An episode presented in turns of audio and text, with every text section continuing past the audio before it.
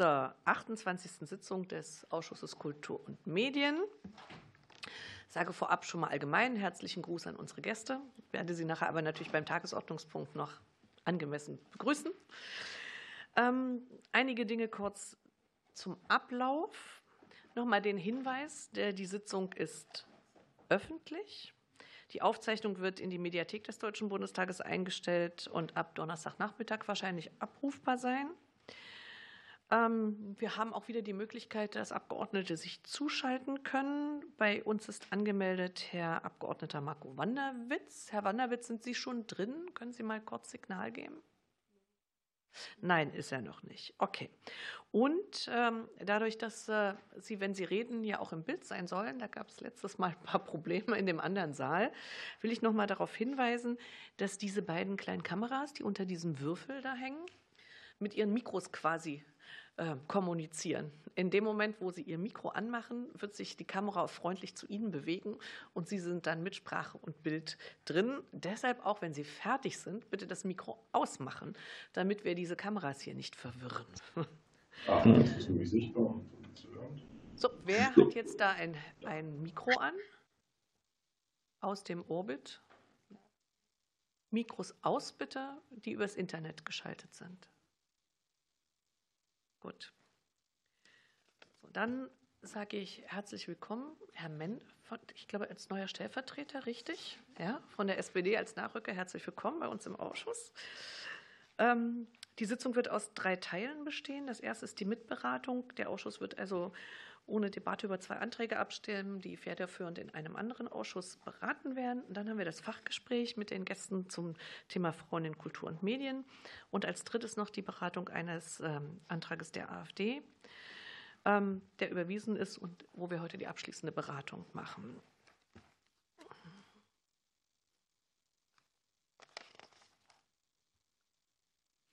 Deshalb rufe ich als erstes auf die beiden Tagesordnungspunkte 3 und 4 ohne Aussprache zur Abstimmung und Weiterleitung an die federführenden Ausschüsse. Als erstes Tagesordnungspunkt 3, der Antrag der CDU-CSU-Fraktion in der Drucksache 205584, die Ankündigung zu den Härtefallhilfen gegen die hohen Energiepreise sofort und vollständig umsetzen. Wer diesem Antrag die Zustimmung gibt, bitte ich um das Handzeichen.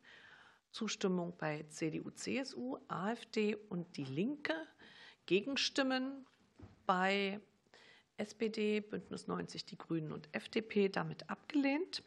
Tagesordnungspunkt 4, auch ohne Aussprache, der Antrag der CDU-CSU-Fraktion in der Drucksache 20 5214, das iranische Terrorregime effektiv sanktionieren und so die iranische Revolutionsbewegung aktiv unterstützen. Wer dem die Zustimmung gibt, bitte ich ums Handzeichen. Zustimmung bei der CDU, CSU, Gegenstimmen, Ablehnung bei FDP, AfD, Die Linke, SPD und Bündnis 90 Die Grünen damit abgelehnt. Ich muss mich ein wenig entschuldigen. Meine Stimme ist immer noch nicht zu 100 Prozent wieder da. Ähm, ich kann Ihnen sagen, das liegt daran, wenn man gegen die Lautstärke von einer Band und 16.000 Leuten im Gürzenich Köln äh, redet, dann hat man danach zwei Wochen mit der Stimme zu tun. Es ist also nicht zu empfehlen, obwohl es sehr schön ist dort. Und das ja auch ein Kulturgut ist, der Kölner Karneval. Aber darum werde ich versuchen, so wenig wie möglich äh, laut einzugreifen. Dann herzlich willkommen zum Fachgespräch Frauen in Kultur und Medien. Das äh, diesjährige Motto, die diesjährige Überschrift über den Gender Pay Gap ist ja die Kunst der gleichen Bezahlung, was im doppelten Sinne auch auf das Thema Kultur und Medien hinweist. Wir haben ja wirklich noch sehr viel zu tun dort. Da werden Sie uns, was die sachlichen Hintergründe angeht, mit Sicherheit sehr viel Aufklärung geben können. Aber eben, ich hoffe auch mit der Idee, was es denn als erstes zu machen gelte, um die Bedingungen nachhaltig zu verbessern für Frauen in Kultur und Medien. Im Fachgespräch sind mit uns Frau Yvonne de Andres für Bücherfrauen und Deutscher Frauenrat, Frau Paula, Paula Essam für Pro-Quote Pro Film, sorry, Frau Theresa Monfaret für Bühnenmütter und Kunst und Kind, Frau Barbara Rom für Culture Change Hub und Power to Transform, Die fehlt noch, habe ich noch gar nicht gestimmt. Er wird schon noch kommen. Und, Nummer, und als fünfte äh, Fachfrau Gabriele Schulz, stellvertretende Geschäftsführerin des Deutschen Kulturrates. Wir sehen also, die Fachfrauen sind im Bereich Kunst und Kultur gut vertreten. Schade, dass es dann immer noch gerade in den Bereichen, wo Frauen auch überproportional tätig sind, dieses Gender Pay Gap gibt. Das hat ja Gründe. Dazu werden Sie sicherlich einiges erzählen. Und ich denke, wir werden alle dabei sein, das auszugleichen und zu verbessern mit dem, was wir machen können. Herzlich willkommen.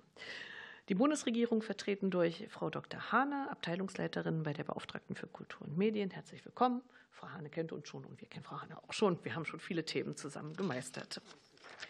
Genau, das Format der Beratung.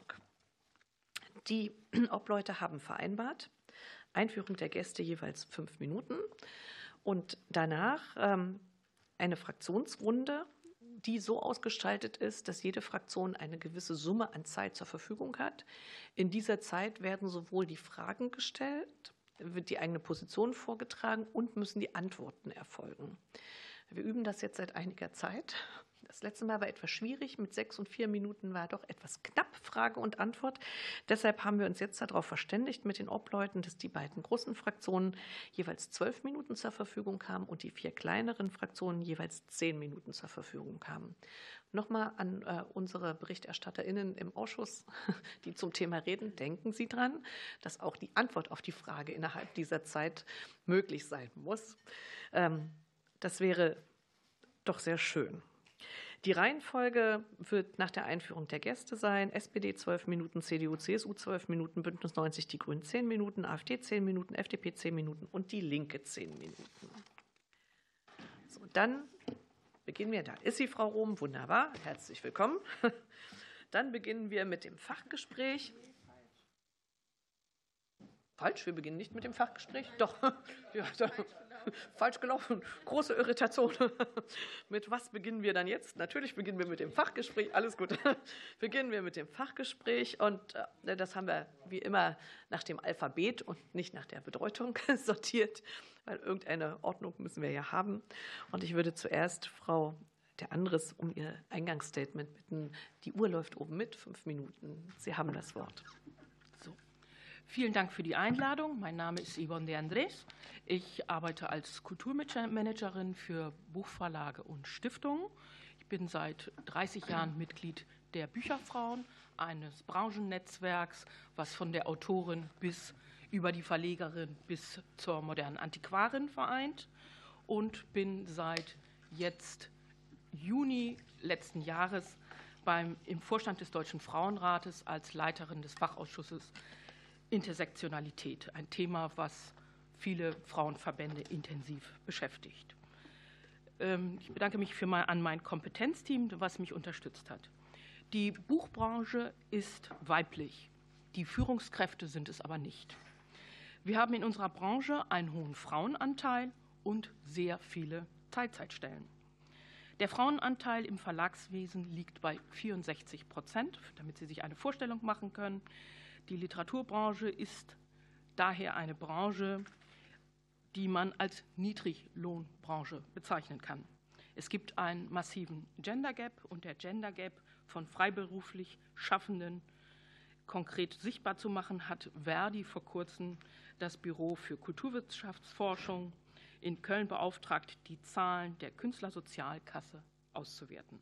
Danach liegt der Gender Pay Gap bei selbstständigen Kulturschaffenden deutlich über dem Bundesdurchschnitt von 18 Prozent. Die Ergebnisse sind erschreckend. Frauen, die bei der KSK versichert sind, verdienen 24 Prozent weniger als ihre männlichen Kollegen. Frauen, die im Literaturbetrieb tätig waren, haben in der K ihren KSK-Status häufig in der Corona-Zeit verloren. Ich erkläre Ihnen das gleich. Viele ähm, der Kolleginnen, die als Lektorinnen, als Freilektorin, als freie Übersetzerin arbeiten, haben nicht nur ein Standbein, sondern häufig, zwei. Und wenn das zweite Standbein, was nicht kreativ ist, ähm, höher gelegen hat, dann haben die ähm, ihre Versicherungsstatus verloren, also die Krankenkasse. Wir können feststellen, dass nach Corona sich gerade für die Solo-Selbstständigen in unserer Branche die Situation deutlich verschlechtert hat. Honorare und Vorschüsse brechen ein. Also der, der Satz, unter dem das ist, äh, den Verlage verhandeln, ist ein prozentualer Satz und äh, das nimmt äh, eigentlich zwischen einfach deutlich ab. Ähm, dazu kommen Intransparenz bei Honorarzahlungen, Strukturen, die wir auch als Männerbünde bezeichnen können. All das trägt zu Einkommensunterschieden zwischen Männern und Frauen bei. Deshalb brauchen wir kollektive Verhandlungsmöglichkeiten für freie Tarifverträge, Basishonorare oder Mindeststandards, können vor ungleicher Bezahlung äh, schützen. Ich komme gleich zu meinen vier Forderungen. Die erste Forderung ist, äh, der Gender Pay Gap liegt bei freiberuflichen Kulturschaffenden in der Literaturbranche deutlich über dem Bundesdurchschnitt von 18 Prozent im Jahr 2022. Und das bedeutet, schlechte Arbeitsbedingungen und ein höheres Armutsrisiko können wir nicht länger hinnehmen. Wir fordern die Einhaltung von Mindeststandards für Soloselbstständige und keinen weiteren Preisverfall für kreative Leistungen. Die Anwendung der neuen Richtlinien der EU-Wettbewerbsrecht auf Tarifverträge über die Arbeitsbedingungen von Solo-Selbstständigen müssen unbedingt angepasst werden. Wir sehen da sonst ein Einfallstor für die Situation der Solo-Selbstständigen. Der zweite Aspekt bezieht sich auch auf die Solo-Selbstständigen, die neben ihrer künstlerischen oder publizistischen Tätigkeit noch andere selbstständige Tätigkeiten nachgehen. Da fordern wir eine unkomplizierte Handhabung ähm, im SGB und in der KSK, damit nicht sozusagen entsprechende Einbrüche gerade bei der Versicherung oder sie tatsächlich rausfallen. Der dritte Aspekt sind da, wo öffentliche Gelder in die Kultur fließen, müssen Gremien und Jurys zur Vergabe von Preisen und Auszeichnungen geschlechtergerecht besetzt werden. Hier muss aus unserer Sicht der Bund mit gutem Beispiel weiter vorangehen und das Bundesgremiengesetz konsequent anwenden. Bei Fördermaßnahmen des Bundes und in eigenen Bundeseinrichtungen muss Gender Mainstreaming konsequent umgesetzt werden. Als vierte Forderung ist ein Gender Monitoring als Entwicklung von Instrumenten und Bewertungssystemen zur Erreichung von Geschlechtergerechtigkeit die zentrale Forderung der Literaturbranche nach einer Datenerhebung zur Entwicklung zielführender Lösungsmöglichkeiten sollte aus unserer Sicht weiter verfolgt werden. Ja, dies sind sozusagen unsere Roadmap und wir erhoffen uns hier eine politische Unterstützung und danken uns. Vielen Dank, Frau de Andres. Frau Essam, bitte. Einen schönen guten Tag. Ähm, mein Name ist Paula Essam. Ich bin im Vorstand von ProQuote Film und ich freue mich sehr, vor Ihnen als Vertreterin der Filmbranche und vor allem der Frauen in der Filmbranche zu sprechen. Dass dieser Diskurs stattfindet, das ist wichtig und das ist richtig und es ist auch sehr konkret. Denn vor fast zwei Wochen stellte Claudia Roth ihre neuen Eckpunkteplan zur Erneuerung des Filmförderungsgesetzes vor, das dieses Jahr ansteht. Und in der Einladung zum Ziel dieser Novellierung sprach sie unter anderem davon, dass wir endlich eine Filmbranche bräuchten, die das ganze kreative Potenzial fördert und erfolgreichere Filme hervorbringt, ähm, mit Beachtung der gesellschaftlichen Verantwortung. Im Moment gibt es da ein sehr, sehr großes Manko. Sie möchten jetzt vielleicht denken, ja, wir haben tolle Filme. Wir haben zum Beispiel gerade wieder auf der Berlinale ein deutscher Film hat den Silbernen Bären gewonnen. Aber die Lage in der Filmbranche, die ist hochgradig prekär. Und dass sich da was ändert, ist sehr, sehr wichtig. Ich fange einfach mal mit ein paar kleinen schockierenden Fakten an. Vor allem in den Aspekten Gendergerechtigkeit, Diversität und Inklusion haben 80 Prozent der Befragten in der Studie Vielfalt und Film gesagt, dass sie über Diskriminierungserfahrungen berichten.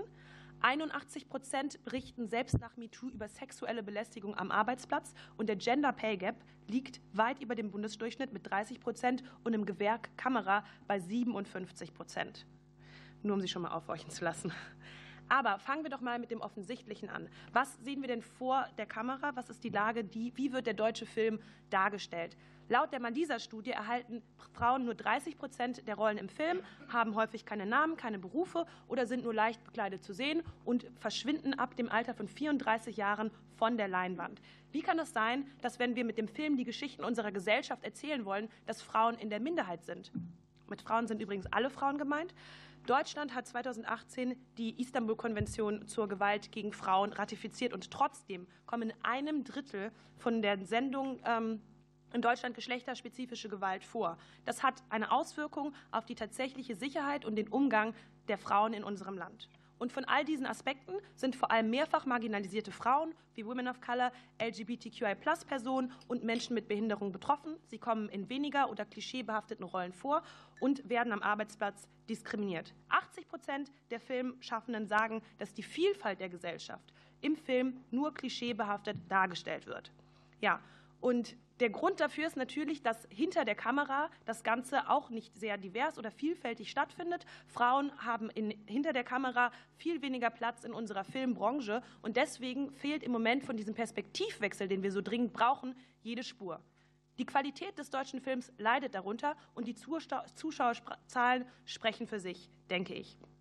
Aber was ist die Lösung? Wie können wir es schaffen, dass dieser diverse Perspektivwechsel erzählt werden kann? Wie schaffen wir diesen Wandel vor der Kamera? Wir schaffen ihn nur mit dem Wandel hinter der Kamera. Den Wandel hinter der Kamera brauchen wir auch, weil es ein gerechter Wandel ist. Denn da wird entschieden, welche Geschichten erzählt werden. Und hier kommt diese FFG-Novellierung, von der ich am Anfang sprach, dieses Jahr ins Spiel. Wir fordern als Pro Quote eine 50 Prozent Frauenquote und eine 30 Prozent Diversitätsquote, die alle Filmfördergelder des Bundes betrifft. Denn wir glauben, dass die paritätische Verteilung der Gelder einen riesigen Unterschied machen kann. Besetzung und Geschichten entsprechen der Geschlechtergerechtigkeit und Diversität hinter der Kamera. Und im Moment geht nur ein Bruchteil des Gesamtförderungsvolumens an Frauen. Und das sind nicht nur schlechte Voraussetzungen. Es kann auch nicht sein, dass die Förderung des Bundes nur an den männlichen Teil der Geschlechter geht. Es handelt sich nämlich um 600 Millionen Euro an Fördergeldern. Das sind öffentliche Mittel und öffentliche Mittel müssen, wie äh, Kollegin De Andres schon gesagt hat, hat paritätisch vergeben werden. Ähm, ja, das Problem, jetzt fragen sich vielleicht auch andere, sollte nicht nach Qualität entschieden werden. Wie gesagt, öffentliche Mittel sollten auf jeden Fall sowieso paritätisch vergeben werden. Aber das Problem ist auch, dass die Medienbranche sich meistens dass Entscheidungen mit Konfidenzentscheidungen getroffen werden. Das heißt, es sind keine Qualitätsentscheidungen, sondern es geht darum, wem traue ich was zu. Und Frauen, insbesondere mehrfach marginalisierten Frauen, wird generell weniger zugetraut und sie scheitern an erwiesenermaßen stereotypischen Beurteilungskriterien. Dadurch fallen neue Perspektiven und marginalisierte Geschichten durch stereotype Wahrnehmung durch das Raster. Und naja, das hat natürlich auch, was gefördert wird, hat natürlich auch eine Auswirkung darauf, wie viele Frauen arbeiten. Der Gender Pay Gap liegt bei 35 Prozent, ist weit, weit höher als in, den, ähm, in anderen Branchen in Deutschland. Und es bringt nichts, nur die Gremien paritätisch zu besetzen. Wir brauchen diese Quote, denn die Gremien sind seit sieben Jahren paritätisch besetzt und es hat sich sehr, sehr wenig geändert. Deswegen, wir schlagen vor, auf der einen Seite die Quote, dann schlagen wir vor, mehr Transparenz, damit wir Zahlen erheben können. Denn ich glaube, wenn wir hören, dass zum Beispiel in England das relativ gut klappt mit den Zahlen, da haben sie nämlich erhoben, dass 750 Männer die Branche in 400 Jahren verlassen haben und 5000 Frauen. Ich denke, das regt immer zum Handeln an. Und was wir zuletzt noch brauchen, ist äh, eine Sensibilisierung. Wir brauchen Schulungen, damit die Menschen in den Entscheidungspositionen es schaffen, ihren Gender Bias abzulegen. Es geht nicht darum, das Rad neu zu erfinden. Andere europäische Länder haben schon Quoten und Incentives eingesetzt, sehr erfolgreich und haben es sehr erfolgreich geschafft, ihre Filmwirtschaft aufzuwerten und die Branche gerechter zu machen. Vielen Dank. Frau Monfaret. Ja, auch äh, vielen Dank von meiner Seite für die Einladung. Danke, dass sich der Ausschuss hier mit diesem wichtigen Thema beschäftigt. Immerhin werden über 70 Prozent aller Frauen, um die sich ja das heutige Fachgespräch dreht, im Laufe ihres Lebens Mütter. Dieser Statuswechsel im Leben jedes Menschen bringt für die weiblich gelesene Künstlerin in den darstellenden und bildenden Künsten, für die ich hier heute spreche, besondere Schwierigkeiten mit sich. Das liegt aus unserer Sicht an verschiedenen Faktoren. Da gibt es einmal den jetzt schon mehrfach benannten Gender Pay Gap, der auch in den bildenden und darstellenden Künsten über Bundesdurchschnitt bei 30 Prozent liegt. Dazu kommt aber in unserem Fall auch der Gender Care Gap von 52 Prozent, der in der Zeit der größten Reproduktion bei den Mitte-30-Jährigen sogar auf über 100 Prozent steigt. Das heißt, Frauen machen doppelt so viel Care- und Sorgearbeit wie die Männer. Das heißt, Frauen und Mütter haben einmal weniger Mittel und, einmal, und zudem auch noch weniger Zeit zur Verfügung, um, ihre um ihrer Kunst nachzukommen. Dazu kommt ein im Kunstsektor weit verbreitetes Klischee, dass ein Künstler oder eine Künstlerin eine maximal unabhängige, maximal flexible, selbstbestimmte und freie Persönlichkeit ist. Das kollidiert häufig mit den Lebensrealitäten von Eltern, insbesondere von Müttern. Außerdem gibt es eine vorherrschende Vorgaben der durchgehenden Künstlerinnen-Vitae, die unbarmherzig mit Lücken, die durch Sorgezeiten entstehen, umgehen. Das gilt besonders in den bildenden Künsten und im Musicalsektor. In den darstellenden Künsten kommt erschwerend eine Stigmatisierung von Mütter- und Postgeburtskörpern dazu, die mal mehr und mal weniger offen diskriminiert werden. Arbeitsrealitäten am Theater oder in den bildenden Künsten sind häufig familienunfreundlich. Abendproben, Wochenendproben, Proben über lange Zeiten in anderen Orten, Residenzaufenthalte, zu denen häufig Kinder explizit ausgeladen werden, ähm, sind, für, für, sind aber irgendwie für das, für das Einkommen der freien Künsten, Künstlerinnen total notwendig. Die dazu notwendige Kinderbetreuung allerdings muss häufig privat organisiert werden und auch finanziert werden. Und das zu kleinsten Gagen. Drehen wir es um, einmal umgedanklich um. Die Kunstproduktion hat also nicht nur familienunfreundliche Arbeitszeiten, sondern Kinderbetreuung allgemein ist nicht auf die Bedürfnisse von Künstlerinnen zugeschnitten. Kinderbetreuung wird viel zu oft als individuelles Problem angesehen, das privat gelöst werden muss. Ich denke, dass das auch wahrscheinlich für den einen oder anderen Politikerin gilt und wissen, wovon ich spreche. Es gibt natürlich weitere Diskriminierungsfaktoren, die ich hier nicht unerwähnt lassen möchte, die auch für Mütter zutreten. Das sind zum Beispiel Frauen, die zusätzlich auch noch BPOC sind oder Behinderungen haben. Ähm, die Bühnenmütter haben 2021 eine Studie, eine Pilotstudie veröffentlicht. Und da gibt es einige schockierende Zahlen. Zum Beispiel 45 Prozent der befragten Frauen kennen diskriminierendes Verhalten aufgrund ihrer Mutterschaft. 25 Prozent kennen sogar Vertragsauflösungen aufgrund ihrer Mutterschaft. Daraus folgt, Mutterschaft wird in den CVs durch die Bank weg einfach verheimlicht. Es gibt keine Sichtbarkeit. Und das raten übrigens auch männliche wie weibliche Kolleginnen.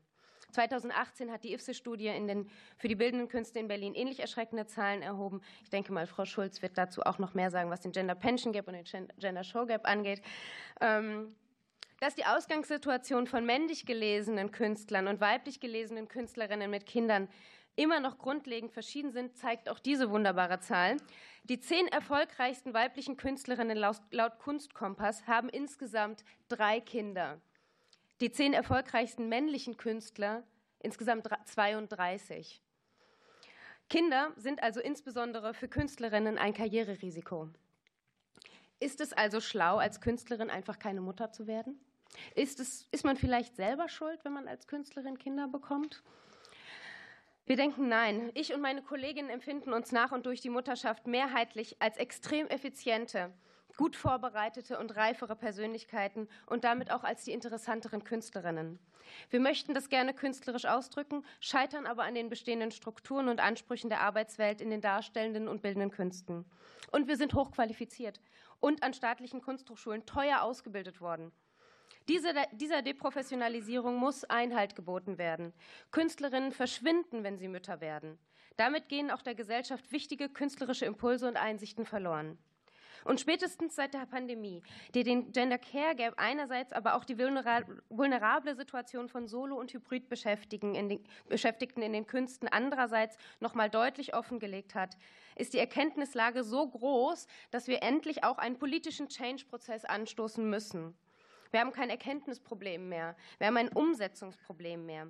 Und ich bitte Sie, diesen wunderbaren Zeitpunkt, in dem wir jetzt sind, auch mit Ihren Mitteln zu nutzen und damit auf eine gleichberechtigte, gerechtere und diverse Kunst- und Kulturszene hinzuwirken. Und im Anbetracht der Zeit äh, fragen Sie mich doch, was meine Vorschläge sind. Vielen Dank. Ich denke, das wird auf jeden Fall gemacht. Vielen Dank, Frau Monferret. Frau Rom, bitte. Genau, ich muss meine Stimme heute ein bisschen entschuldigen. Ich kenne das. Ja, aber ich glaube mal, es wird sich gleich ähm, besser.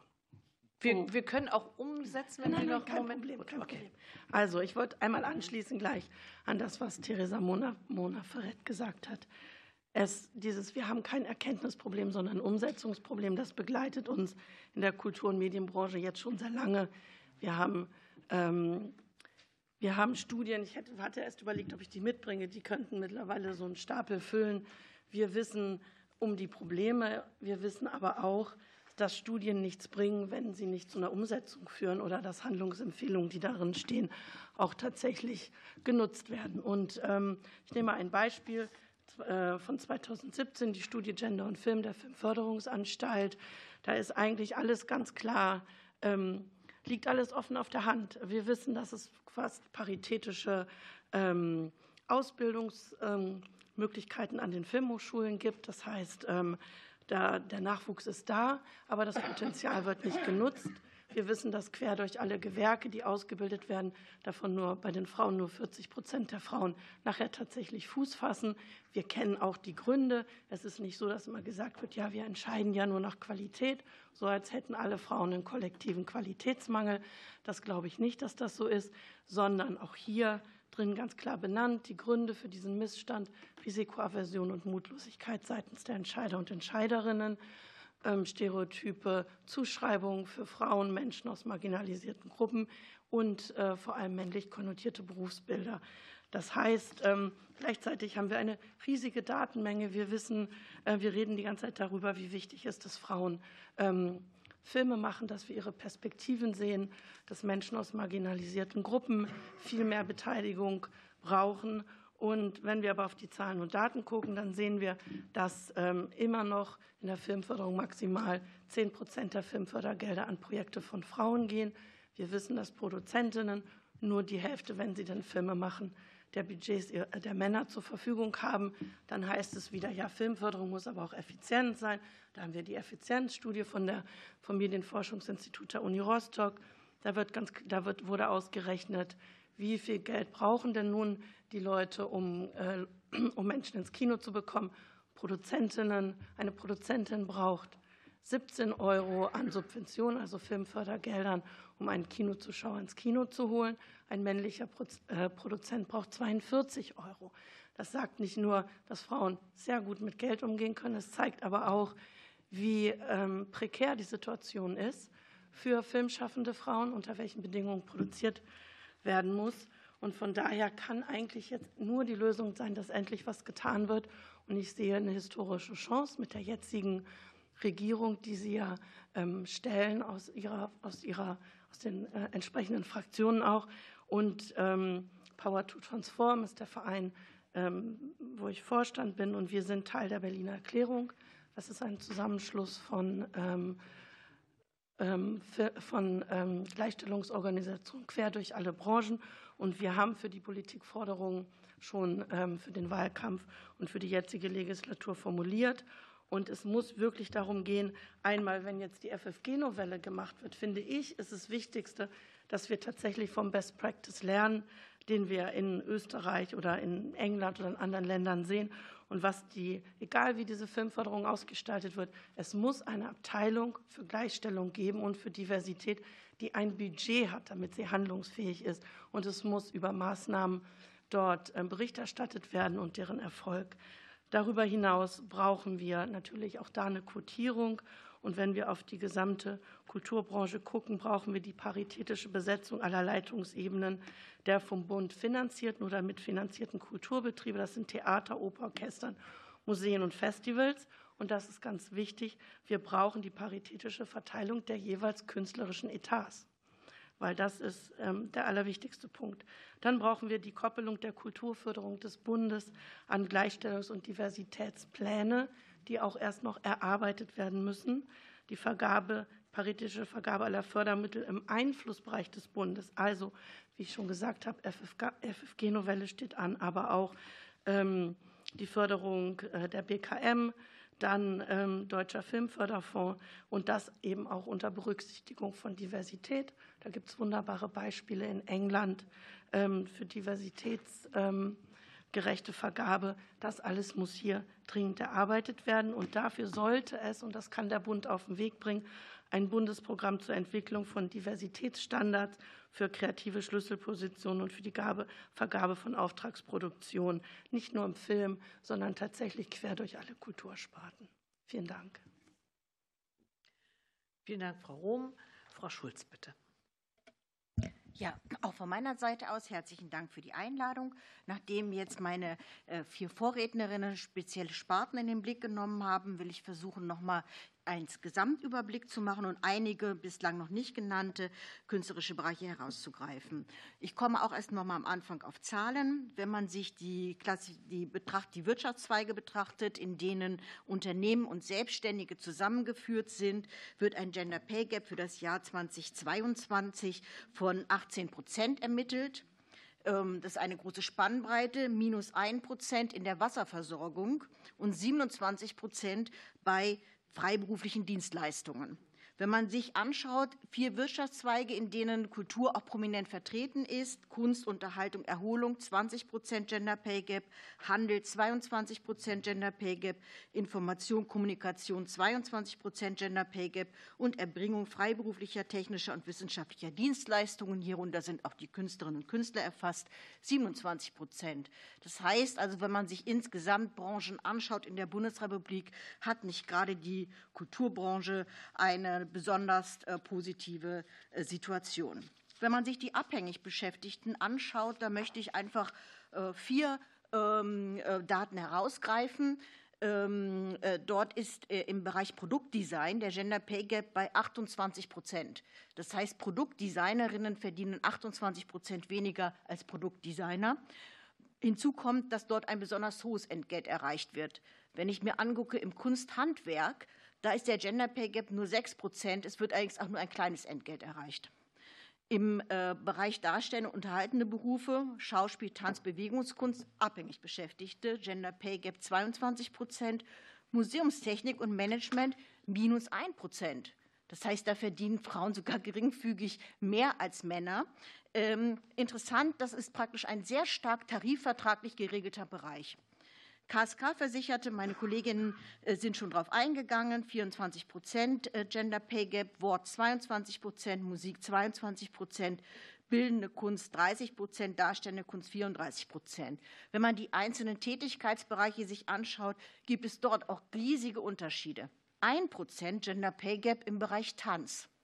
46 Prozent, man muss es sich wirklich auf der Zunge zergehen lassen, 46 Prozent beim bereits erwähnten Produkt- und Industriedesign. Das heißt also, Produkt, freiberufliche Produkt- und Industriedesignerinnen verdienen, weniger, also verdienen 46 Prozent weniger als ihre Kollegen. Wenn man sich den Durchschnitt anguckt mit 24 Prozent in der Pay Gap bei den KSK-Versicherten, liegen 21 Tätigkeitsbereiche unter den 24 Prozent und immerhin 27 Tätigkeitsbereiche über den 24 Prozent. Was kann der Bund tun? A. Sichtbarkeit des Themas über den 8. März hinaus. Es ist ein Thema, was tagtäglich eigentlich auf die Tagesordnung gehört und wo man sich immer darum kümmern muss. Überwindung des Gender Show Gaps. Das ist, glaube ich, ein ganz entscheidender Schlüssel, um die Einkommenssituation zu verbessern. Werke von Frauen müssen gespielt werden, müssen ausgestellt werden, müssen besprochen werden. Nur wenn Werke von Frauen auch präsent sind, äh, können sie damit Einkommen erzielen. Wenn Komponistinnen nicht gespielt werden, haben sie auch keine Ausschüttung aus der GEMA, haben auch kein Einkommen. Das heißt also, das ist ein ganz wesentlicher Punkt. Frauen müssen auf der Bühne, im Film, in Museen, auf Messen, Podien sichtbar sein. Künstlerische Präsenz schafft Einkommen. Das ist, glaube ich, ein ganz wichtiger Punkt. Die Basishonorare. Da sind die Länder schon in Vorleistung gegangen mit ihrer Matrix. Da kann der Bund nachziehen, um überhaupt zumindest mal sozusagen Standards festzulegen. Das ist die Basis, auf der überhaupt mal Honorare gezahlt werden. Das kann wunderbar im Zuwendungsrecht verankert werden. Wer eine Zuwendung bekommt, muss auch dann gewährleisten, dass wenn praktisch halt freiberufliche Künstlerinnen und Künstler beauftragt werden, dass mindestens die Basishonorare gezahlt werden, am besten noch drüber. Man muss insbesondere, wenn man die freiberuflichen Künstlerinnen und Künstler sich anschaut, äh, die Absolventen von den Kunsthochschulen angucken. Dort beginnt es schon mit einem Gender Pay Gap. Das heißt also, die Jungen aus allen künstlerischen Sparten, die in den Beruf eintreten, haben schon ein geringeres Einkommen als die männlichen Kollegen. Und dieses zieht sich weiter fort. Das heißt also, natürlich erreichen Sie im Laufe der Zeit ein höheres Einkommen, das steigt sukzessive, aber der Gap bleibt bestehen. Äh, wurde schon gesagt, Juries und Gremien geschlechtergerecht besetzen, anonyme Auswahlverfahren dort, wo es möglich ist. Das heißt, dass also die Jury nicht weiß, von wem ist dieses Werk. Ist es von einem Mann oder ist es von einer Frau? ein, an einigen Bereichen schon praktiziert, bei anderen ist noch Nachholbedarf. Und jetzt noch ein Spezialthema, Gabriele Münter-Preis.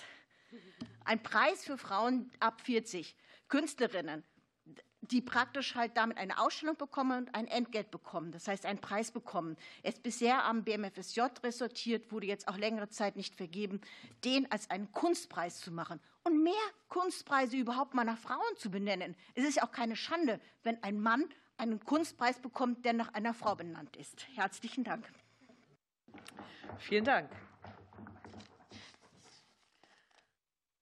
So, dann gehen wir in die erste Runde für die SPD. Zwölf Minuten.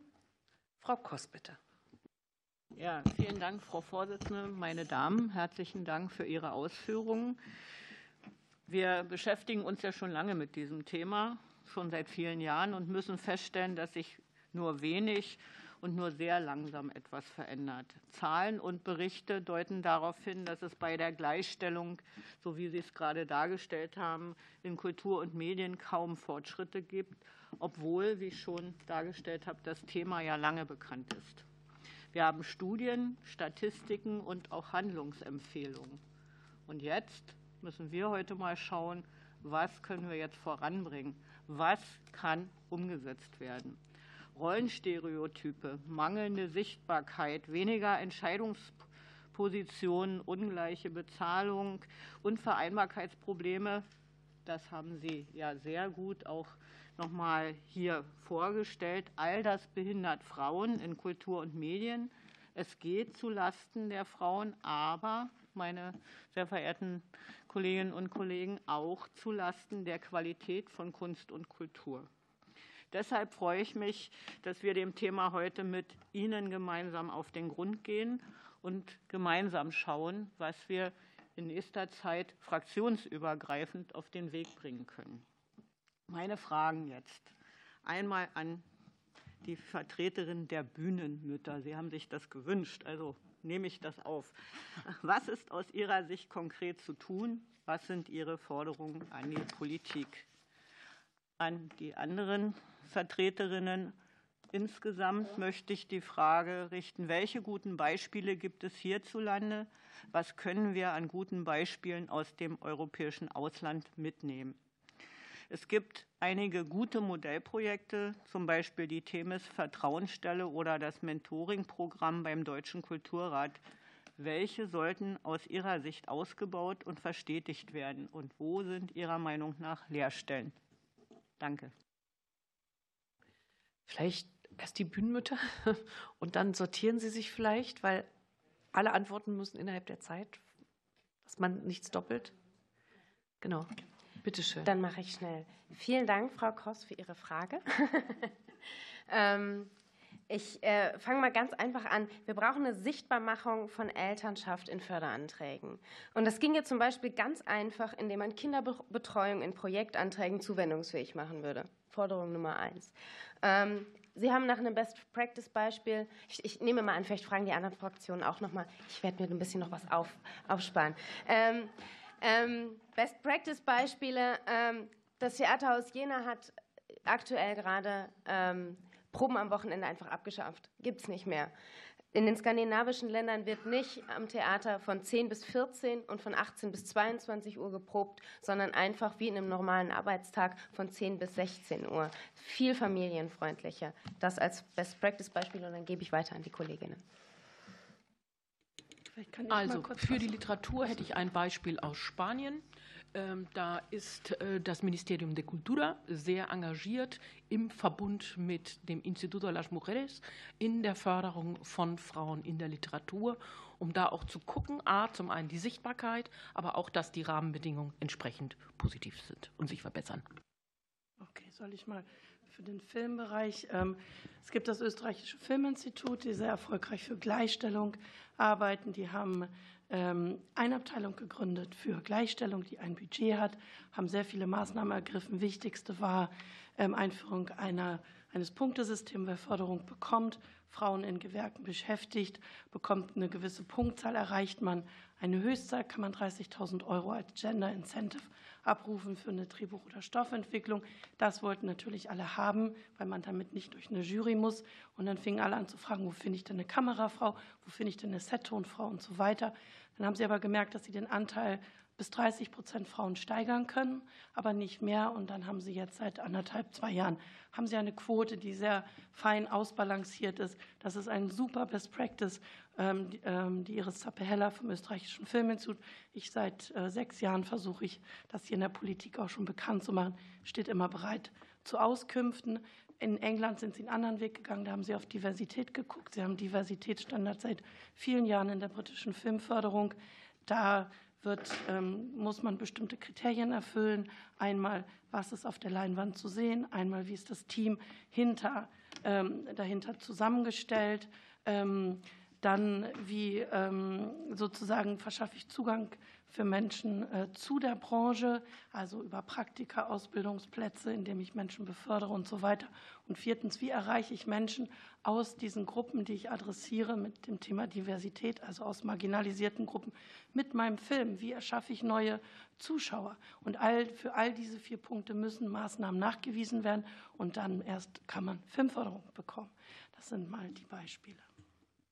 Ich schließe mich da einmal direkt an. Das sind natürlich auch die Beispiele, die ich genannt hätte. Ähm, ich füge dem noch hinzu, es gibt auch ein tolles Beispiel aus Schweden. Da hat das Schwedische Filminstitut äh, im Jahre 2014, denke ich, beschlossen, eine ähm, gendergerechte Quote einzuführen. Ähm, und äh, sie haben es tatsächlich geschafft, in zwei Jahren den Anteil von Frauen äh, produzierten Filmen auf 50 Prozent zu heben. Manchmal ist es sogar mehr. Und haben auch festgestellt, dass diese Filme erfolgreicher jetzt mittlerweile geworden sind. Also die Filmbranche Filmbranche in Schweden funktioniert seitdem besser und ähm, die Filme äh, bekommen mehr Preise. Es gibt mehr ZuschauerInnen, die ins Kino gehen.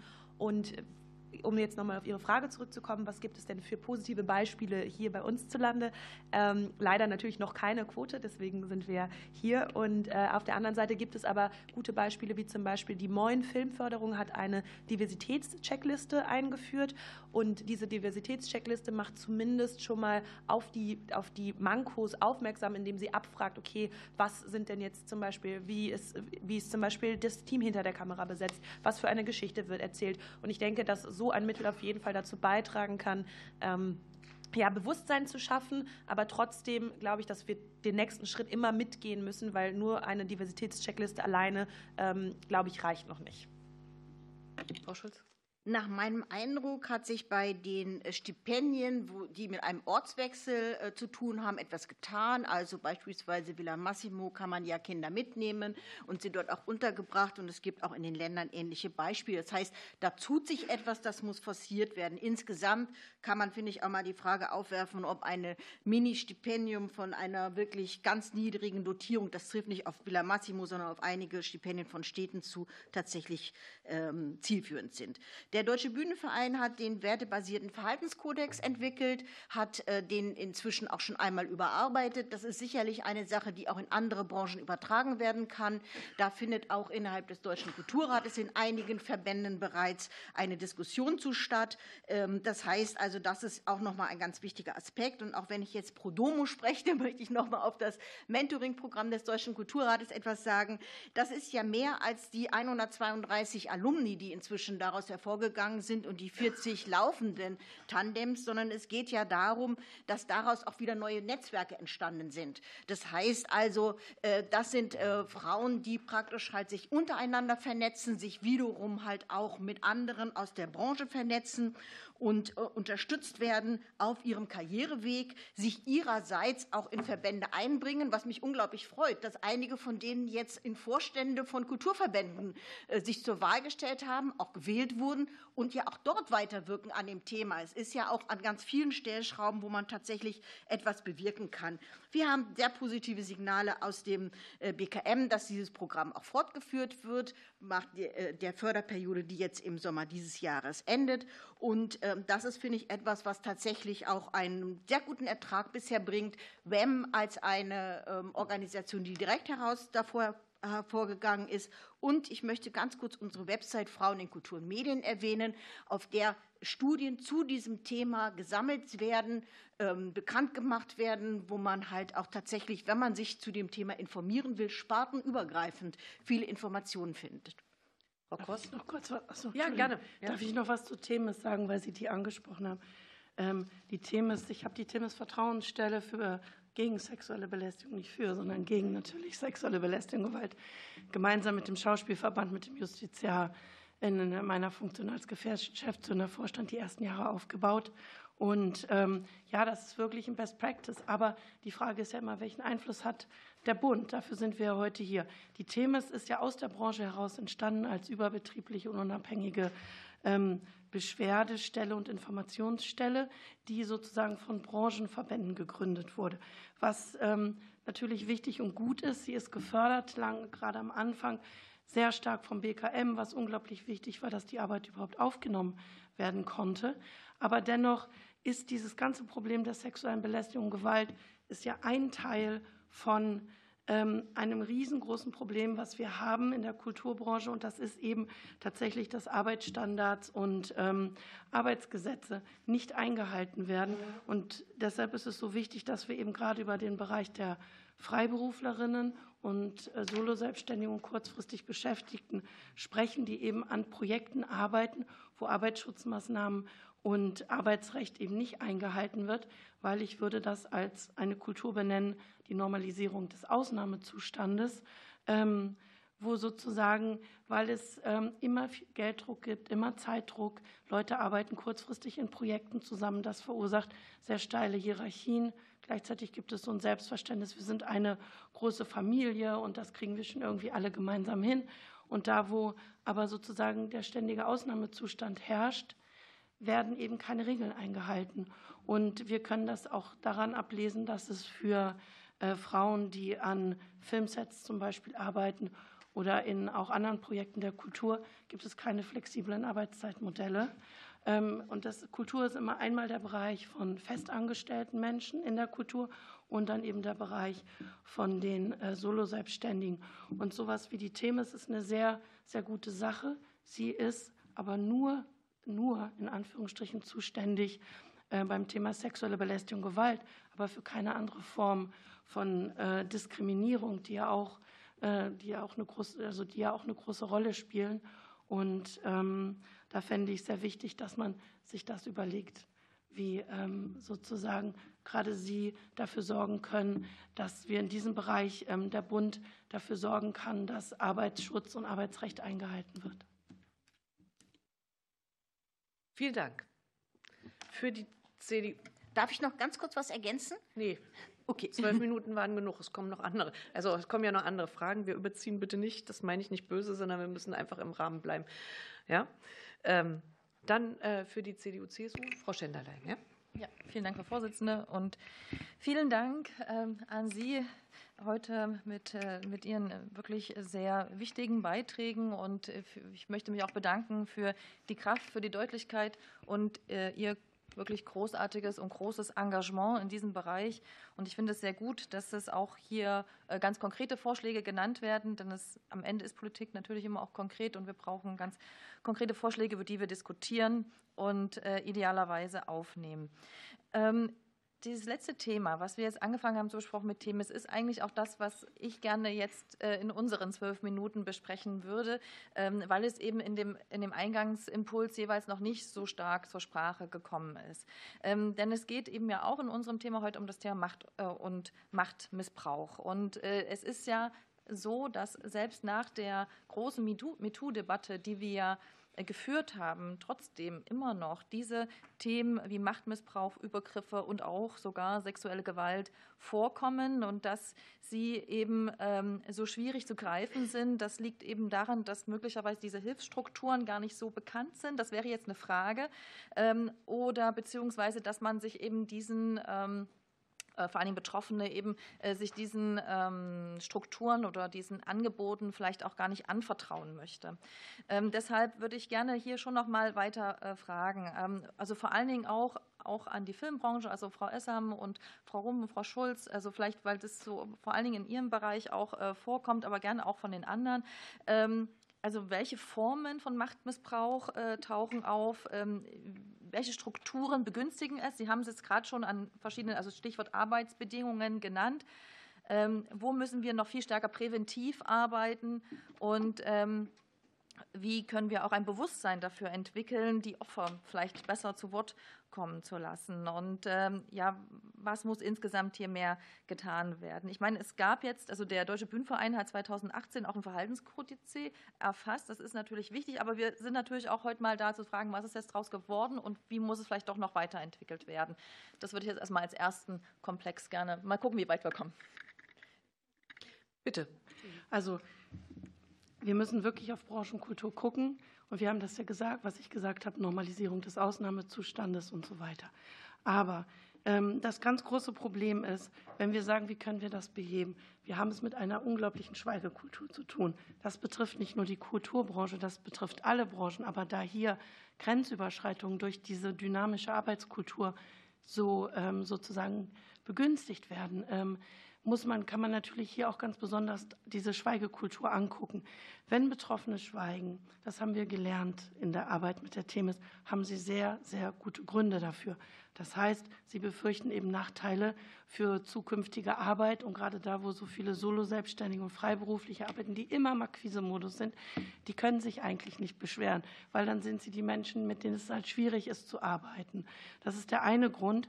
Aber die Schweigekultur ist, ist äh, so viel größer, weil am Ende, es gibt ja diese Kultur nicht, dass man sich über was beschwert, was ähm, sozusagen, die Leute schämen sich dafür, sie haben die Sorge, dass sie irgendwie eine Mitschuld tragen, dass ihnen nicht geglaubt wird. Gerade sexuelle Belästigung, Gewalt findet eben oft sozusagen ohne Zeugen statt. Wem wird jetzt geglaubt? Wie kann ich das beweisen und so weiter? Das ist so eine Liste für gute Gründe, warum Betroffene schweigen. Und wenn wir das verändern wollen, es ist bis dato so, dass wir die Last für die Veränderung auf die Schultern der Betroffenen legen, wenn wir immer sagen, wir haben lauter Beschwerdemöglichkeiten geschaffen. Wenn ihr redet, dann tun wir was. Aber es ist immer daran geknüpft, dass jemand redet und das sind die Betroffenen. Wir müssen ein Umfeld viel mehr stärken, dass wir eine andere Kultur bekommen. Wenn es um sexuelle Belästigung, Belästigung, Gewalt geht, müssen wir uns um Alltagssexismus kümmern. Das ist sozusagen die Basis, auf dem das gedeiht. Menschen müssen darüber informiert werden, was Alltagssexismus ist, dass viele Dinge nicht mehr gehen im Miteinander, dass das Grenzen sind.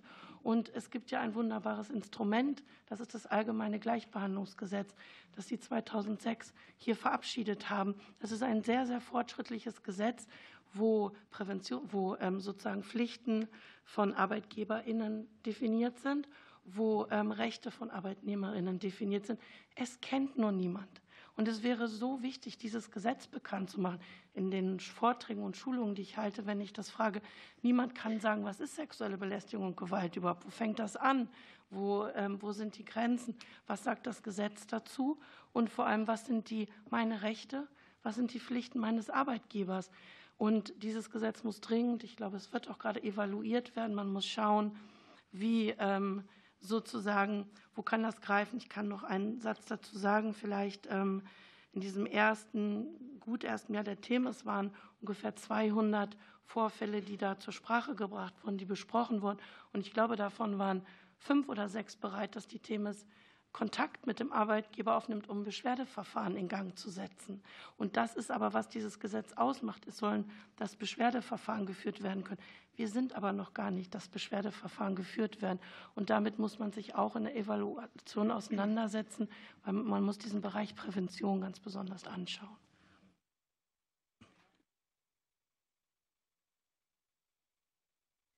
Ja, also ich würde das nochmal äh, bestärken, was Frau Rohm gesagt hat. Die Kulturbranche zeichnet sich dadurch aus, viele Selbstständige, Solo-Selbstständige, prekär, wenige Auftraggeber. Das heißt, in der Situation ist man eigentlich sozusagen prinzipiell in einer schwachen Verhandlungsposition.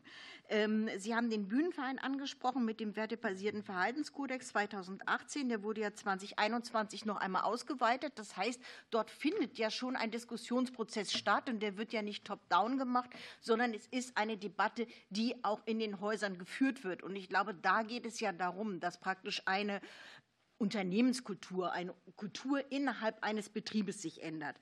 Themis macht ja auch nicht nur praktisch, nicht nur in Anführungszeichen, ist sie die Beschwerdestelle, sondern sie bieten ja auch Schulungen für Arbeitgeber an. Das ist, glaube ich, ein ganz wichtiger Punkt, die Arbeitgeber und Auftraggeber halt tatsächlich auch zu sensibilisieren, ihnen Instrumente an die Hand zu geben, wie man etwas verändern kann, wie man etwas verbessern kann. Das ist, glaube ich, ein ganz wesentlicher Punkt.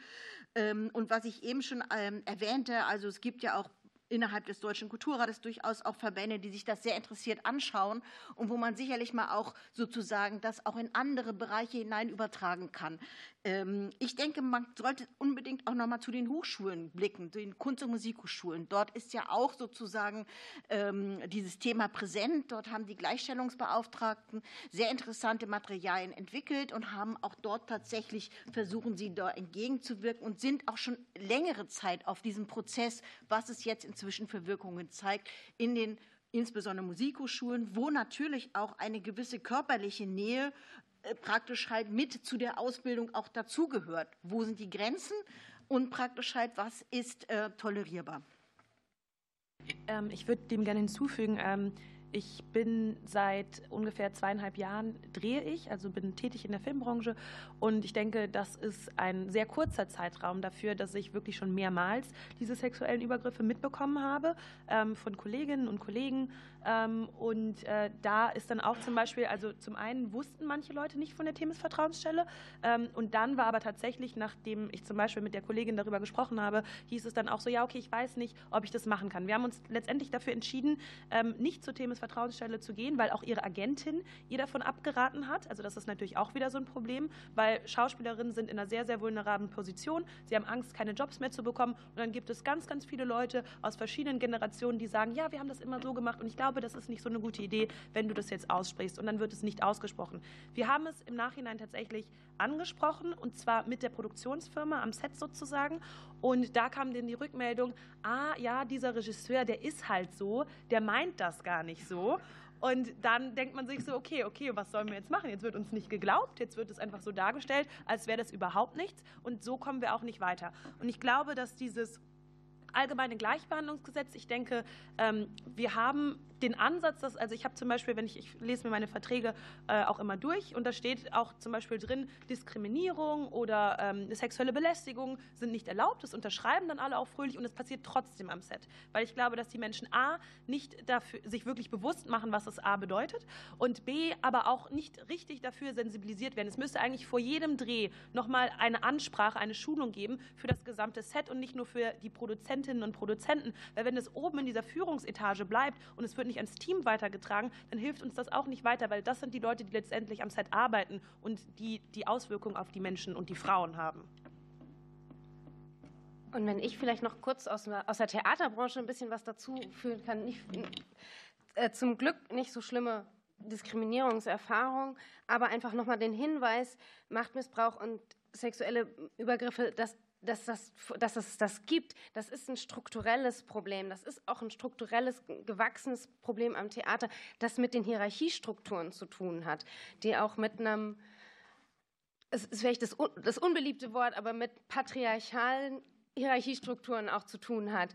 Und ähm, die Kunst- und Kulturbranche, es gibt eine Debatte und es gibt auch eine Debatte im Deutschen Bühnenverein, aber ich glaube, solange wir nicht auch an diesen Strukturen arbeiten und zum Beispiel auch andere Führungsformen wirklich fördern, die diese Hierarchien abflachen, die diesen, diese steilen Hierarchien, wo am Ende sehr prekär arbeitende Solo-Selbstständige stehen, die ganz, ganz schnell auch in so eine Schleife von Diskriminierung und ähm, Machtmissbrauch reinkommen können, dann kommen wir da nicht weiter. Und ich finde, genau die Kunst- und Kulturbranche sollte doch da auch gesellschaftlichen Einfluss haben und sollte eigentlich Vorreiter sein.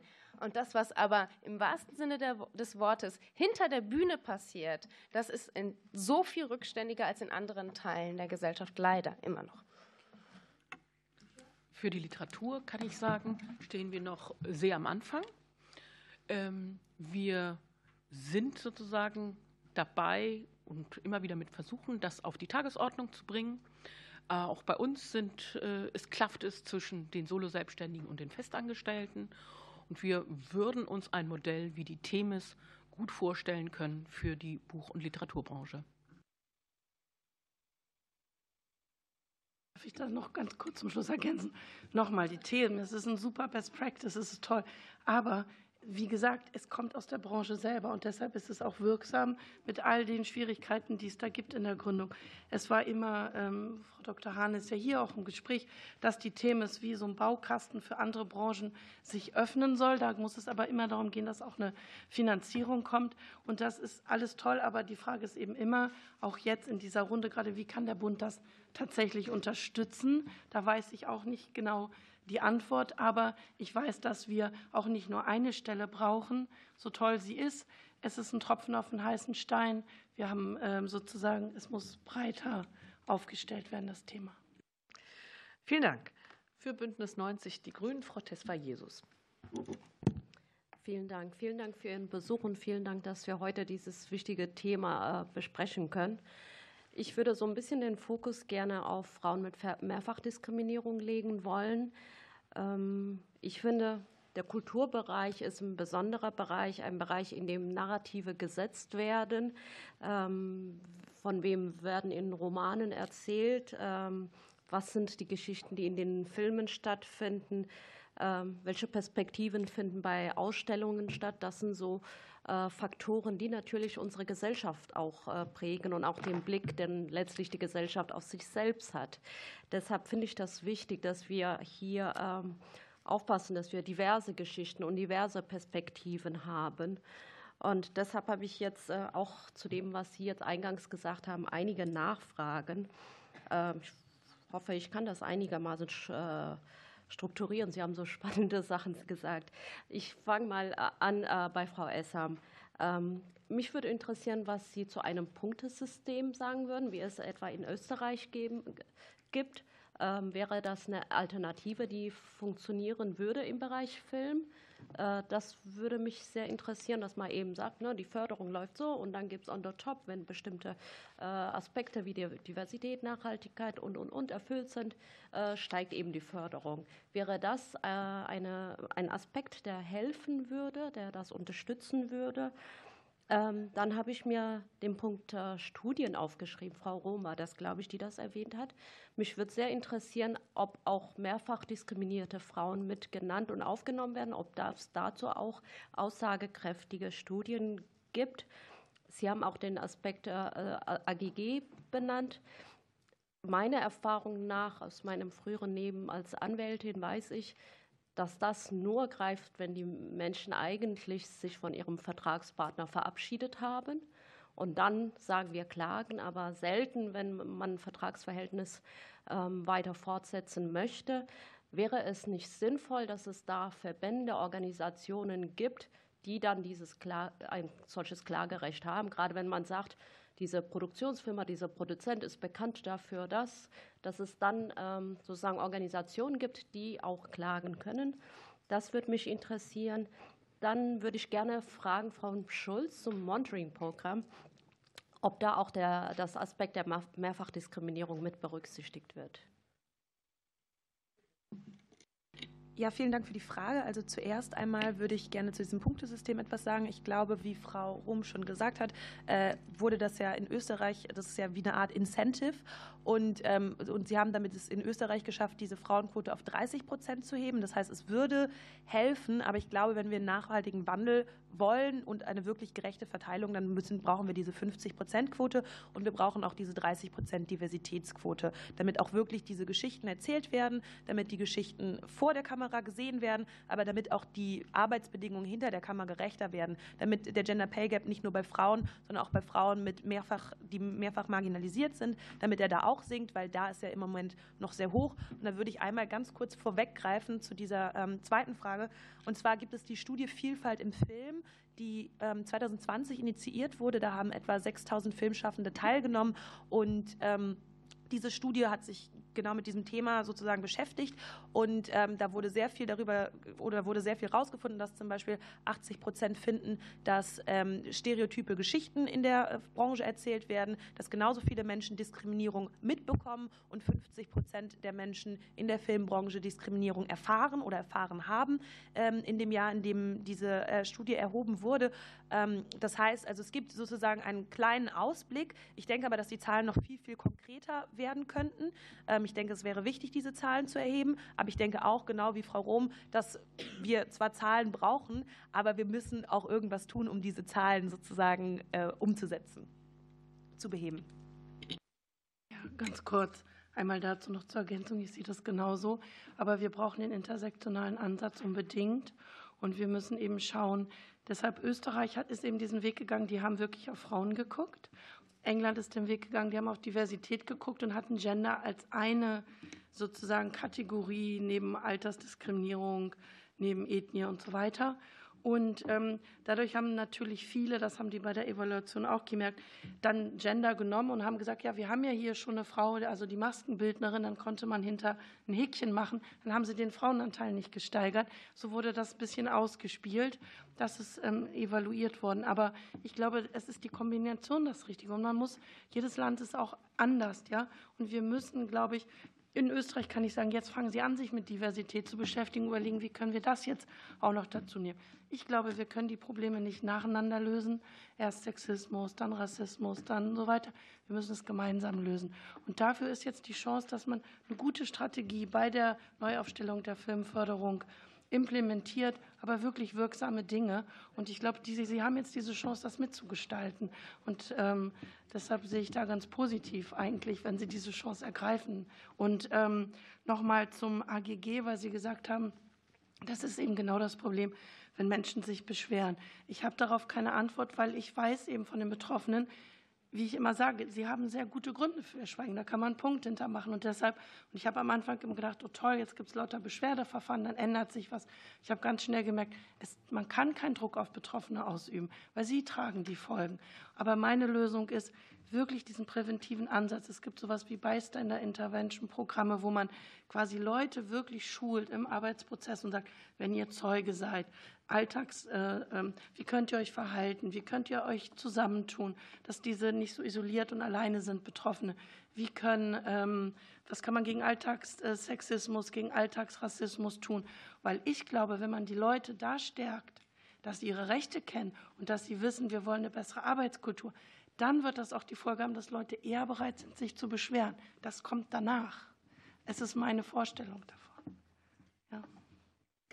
Mit dem Mentoring-Programm will ich als erstes beginnen. Da ist es so, dass sich praktisch halt Frauen, die zehn Jahre Berufserfahrung haben, eine Führungsposition anstreben, bewerben auf praktisch halt ähm, Sie wissen nicht, wer der Mentor oder die Mentorin ist, die dahinter steht, aber sozusagen es ist grob beschrieben. Es gibt einige Mentorinnen und Mentoren, die gesagt haben, wir möchten gezielt ähm, auch Frauen haben, die praktisch halt eine Migrationsgeschichte haben ähm, oder äh, also da einen wirklichen Wert drauf legen. Letztendlich ist es so, es findet eine Vorentscheidung statt, ähm, wo mal erstmal grob ausgewählt wird in der Geschäftsstelle, wer kommt überhaupt in Frage, wer kommt nicht in Frage und nachher wählen die Mentorinnen und und Mentoren aus. Und da ist das, glaube ich, auch ganz gut vertreten. Dann, äh, wir haben im Jahr 2021 als Deutscher Kulturrat eine Untersuchung gemacht, eine Organisationsbefragung, keine Beschäftigtenbefragung, Organisationsbefragung der vom Bund geförderten ähm, Einrichtungen. Da haben wir gefragt einmal nach Anteil von Frauen an den Beschäftigten, Anteil von Menschen mit Migrationshintergrund bei den Beschäftigten und Anteil von Menschen mit äh, Beeinträchtigungen. Bei Menschen mit Beeinträchtigungen liegt es wirklich absolut im Durchschnitt der überhaupt insgesamt Menschen, die Beeinträchtigungen haben und erwerbstätig sind. Im Bereich ähm, Migration ist es sehr unterschiedlich. Also es gibt halt einige Positionen, wo sehr viele Menschen mit Migrationshintergrund sind, andere, wo eher wenige sind. Frauen sind überproportional viel beschäftigt in vom Bund geförderten Einrichtungen. Da geht es halt nicht nur um Künstlerinnen und Künstler, sondern halt insgesamt um die Einrichtungen. Es war ja schon die Rede vom Arbeitsmarkt Kultur als Frauenarbeitsmarkt.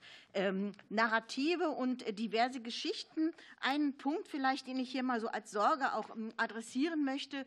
Gerade in der Corona-Pandemie, nach der Corona-Pandemie ist es so, dass viele Unternehmen ähm, eher auf das Sichere setzen. Also sie haben ohnehin eine schwierige Zeit hinter sich, ähm, die letzten drei Jahre. Das heißt, sie müssen sich am Markt behaupten und dann ist es eher so, dass man praktisch diejenigen ähm, auswählt, verlegt, äh, die, bei denen man auch sicher ist, dass praktisch das auch verkauft wird. Und das ist natürlich eine tatsächliche Gefahr praktisch halt für ähm, Werke von Frauen, die noch nicht so präsent sind, von Werke mit Frauen mit Migrationshintergrund oder anderen Sachen. Das ist tatsächlich ein echtes Problem. Aus der Verlagsbranche wurde das bei uns bereits berichtet, dass einfach Produktion zurückgenommen wurde und gesagt wurde, ähm, Mensch, es ist so schwierig, überhaupt die Marktsituation. Jetzt setzen wir erstmal auf das ich sage mal in Anführungszeichen, sichere Pferd, um überhaupt irgendwie unser Programm an den Mann oder an die Frau bringen zu können. Und ich glaube, da müssen wir wirklich jetzt auch in der nächsten Zeit tatsächlich noch mal ein besonderes Augenmerk drauflegen, auch was ähm, noch laufende Förderprogramme angeht. Ich würde dem gerne noch hinzufügen, ähm, ich finde es sehr, sehr traurig, dass Frauen generell in unserer Gesellschaft als Risiko angesehen werden, denn ich denke, Frauen sind kein Risiko. Äh, wie bitte? Genau, wir sind die Chance. Wir sind die Chance auf alles, was alles das zu ändern, was im Moment ähm, noch, noch nicht ausgeschöpft ist an Potenzial. Und ähm, es gibt noch ein Best-Practice-Beispiel, beziehungsweise wird es geben. Die Bavaria führt jetzt eine Diversitätsbeauftragte als Stelle ein. Ich denke aber, dass man da schauen muss, ob der Bund vielleicht sowas auch für kleinere Produktionsfirmen fördern könnte. Und dann ähm, denke ich auch noch, dass diese Schulungen, die ich vorhin angesprochen habe, sehr, sehr wichtig sind, weil immer noch werden Drehbuchautorinnen, die ähm, versuchen, diverse Geschichten zu erzählen, denen wird dann zum Beispiel gesagt, deine Geschichte ist nicht relevant. Also zum Beispiel bei asiatisch gelesenen Personen, die sagen, ja, das ist nicht repräsentativ genug. Und ich glaube, wir verlieren dadurch total viel. Und deswegen brauchen wir unbedingt diese, diese Schulungen auch in diesen Fördergremien. Vielen Dank. Für die AfD, Herr Renner, bitte. Mhm. Ja, danke schön für das Wort und herzlich willkommen, die Sachverständigen. Ähm, unser heutiges Thema sind die vermeintlich ungerechten Strukturen in Kultur und Medien, die Frauen immer noch die berufliche Selbstverwirklichung verbauen sollen. Das Narrativ lautet Männernetzwerke, patriarchalische Strukturen, dass diese Strukturen eine gläserne Decke bilden, die der Herstellung von Gleichstellung dann im Wege stehen. Im Klartext geht es eigentlich um die ergebnisorientierte Gleichstellung von Männern und Frauen, die durch Quoten dann erzwungen werden sollen und nicht mehr um Gleich Chancengleichheit oder Geschlechtergerechtigkeit. Jede Ungleichheit, egal welche Erklärung es dafür gibt, soll aufgehoben werden. Jede Unterrepräsentanz von Frauen, die minutiös aufgerechnet wird, siehe die Stellungnahme des Kulturrats, wird skandalisiert. Mittlerweile ist aber in vielen Bereichen in Kultur und Medien eine deutliche Repräsentanz und manchmal sogar oder deutlich häufiger eine Überrepräsentanz von Frauen zu konstatieren. Die Stellungnahme, die Stellungnahme des Kulturrats schwätzt nicht immer so blöd da rein. Ne? Die Stellungnahme des Kulturrats bietet hierfür reichlich Belege. Das reicht aber offenbar immer noch nicht aus. Jetzt geht es um Leitungsfunktionen, in denen Frauen noch deutlich unterrepräsentiert sein sollen. Frauen stoßen angeblich, wenn sie aufsteigen möchten, rasch an eine gläserne Decke. So beispielsweise nachzulesen in einem Leitfaden des Netzwerks Bücher Frauen. Obwohl die Branche, Zitat, obwohl die Branche mehrheitlich weiblich ist, stoßen Frauen dennoch schnell an die gläserne Decke. Der Frauenanteil sinke mit jeder Hierarchiestufe. Und auch in das gleiche Horn stößt das, der Medienboard Brandenburg, das zu dem Ergebnis kommt, dass Frauen trotz guter Ausbildung in der angeblich männerdominierten Film- und Fernsehbranche immer wieder an die berühmte gläserne Decke stoßen. Ihnen fehlten angeblich tragfähige Netzwerke und familienfreundliche Arbeitszeiten. Weitere Beispiele über das Lamento von der angeblich gläsernen Decke könnten hier auch weiter angefügt werden. Jetzt gibt es den Feminismuskritiker Harald Schulze-Eisentraut, der hat die gläserne Decke seinerzeit als geniale Metapher des Feminismus bezeichnet. Er sagt, Zitat, dadurch, dass sie unsichtbar sei, entziehe sie sich der Notwendigkeit, ihre Existenz zu belegen, sich als Opfer zu stilisieren und auf diese Weise den anderen die Schuld für das eigene Scheitern zu geben. Und das sei ein ganz alter Reflex des Feminismus. Feministinnen fordern deshalb Chancengerechtigkeit in Form von Quoten ein. Das bedeutet jedoch nichts anderes als die positive Diskriminierung von Männern. Die Einforderung von Quoten ist ein Hebel, die Gesellschaft im Sinne der Interessen und Bedürfnisse von Frauen zu transformieren. Hebel hierfür sind geframte Begriffe wie Geschlechtergerechtigkeit, patriarchalische Strukturen, aber auch die Instrumente des Staatsfeminismus, wie es in einer mit Mitteln des Bundesbildungsministeriums geförderten Studie heißt. Vor diesem Hintergrund habe ich jetzt folgende Frage, hauptsächlich an die Frau Essam, aber auch an die anderen Damen. Äh, in einem Interview mit dem WDR haben Sie dafür plädiert, dass im Rahmen der Novellierung des Filmförderungsgesetzes verankert wird, dass 50 Prozent der Produktionsgelder an Frauen gehen und 30 Prozent an Menschen mit Diversitätshintergrund, haben Sie auch vorher ja dargestellt. Weiter fordern Sie die Schulung zur besseren Wahrnehmung von Gender Bias. Die Schulungen sollen von Leuten vorgenommen werden, die sich damit auskennen. Die Schulungen deshalb not, sind deshalb notwendig, weil wir angeblich alle einen Gender Bias haben. Und solange dies nicht erkannt wird, wird sich daran auch nichts ändern. Naja, nicht mehr die Leistung also eines Individuums, seine Kompetenzen und Qualifikationen sind entscheidend, sondern die Zugehörigkeit zu einem Geschlecht, das zum entscheidenden Einstellungskriterium und Bezahlungskriterium wird. Doch Quotenregelungen widersprechen dem Geist des Grundgesetzes, das individualrechtlich ausgerichtet ist. Die Quote orientiert sich an einem Kollektiv, das Menschen nach deren Zugehörigkeit bzw. Nichtzugehörigkeit kategorisiert. Eine Quote widerspricht meiner und unserer Auffassung damit in eklatanter Weise grundlegenden Gerechtigkeitsprinzipien. Ja, Gerechtigkeitsprinzip.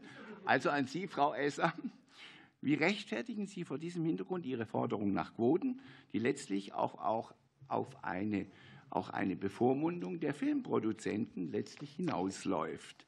Können Sie im Hinblick auf diese Gender Bias wissenschaftliche Studien nennen, dass wir alle diesen Gender Bias haben. Ich habe davon nichts gefunden, aber Sie werden mir das ja gleich erklären. Zweite Frage, auch an die anderen Damen.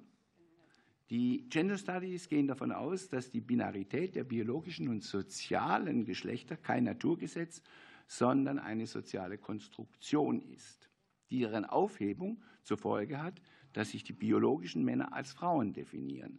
Fällt diese Gruppe bei Ihnen dann unter die Frauen oder die Diversenquote? Das würde mich interessieren. Dankeschön. Also zunächst einmal, jeder ist für seinen Beitrag selbst verantwortlich ja. und der wirkt für sich selber. Deshalb würde ich bitten, dass ansonsten ja. wir einfach kulturvoll weiterbleiben ja. in dem Umgang, auch wenn es schwer fällt. Bitte, Frau Esser. Äh, ja, erstmal vielen Dank, Herr Renner von der AfD. Erstmal freut es mich natürlich, dass Sie sich meinen WDR-Beitrag angehört haben, das Interview. Ähm, das steigert natürlich die ZuhörerInnenzahlen. Das ist ähm, immer gut. Das äh, trägt auch zu uns, unserem ähm, Ziel bei.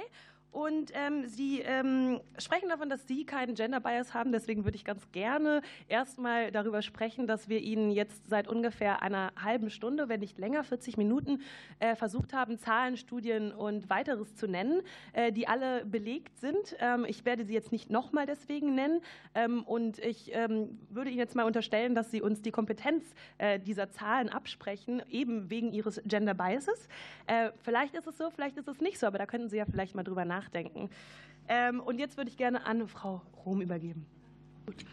Ja, also wenn Sie Fragen zu Gender Studies haben, wir sind keine Gender Studies Expertinnen. Sie haben ja sicher im Büro und Mitarbeitende, die recherchieren können. Da würde ich empfehlen, recherchieren Sie mal zu Gender Studies. Da finden Sie die Studien, die Sie suchen. Sie können auch gerne selber mal, sehr interessant, da eine Recherche zu machen. Das kann ich Ihnen gerne empfehlen. Und ja, ansonsten, die Frage hat ja Frau Essam schon beantwortet. Ähm, ich möchte nicht zum Filmförderungsgesetz etwas machen. Das ist eine spartenspezifische Frage. Das machten bei uns die Filmexpertinnen und Experten. Vielleicht ganz gut zum Thema Schulungen. Ähm, ich glaube, es ist selbstverständlich, dass Schulungen von Menschen durchgeführt werden, die sich mit etwas auskennen. Also ich halte das für irgendwie nicht hervorhebenswert, sondern das ist, glaube ich, normal. Und das sollte natürlich auch für den Bereich gelten, der hier vorgetragen wurde. Und vielleicht als weiteres nur ein kurzes Zitat, Artikel 3 Absatz 2 Grundgesetz. Männer und Frauen sind gleichberechtigt. Der Staat fördert die tatsächliche Durchsetzung der Gleichberechtigung von Frauen und Männern und wirkt auf die Beseitigung von bestehender Nachteile hin. Ich glaube, das ist die Grundlage dessen, auf der die Maßnahmen diskutiert werden und ähm, die wir heute das diskutieren.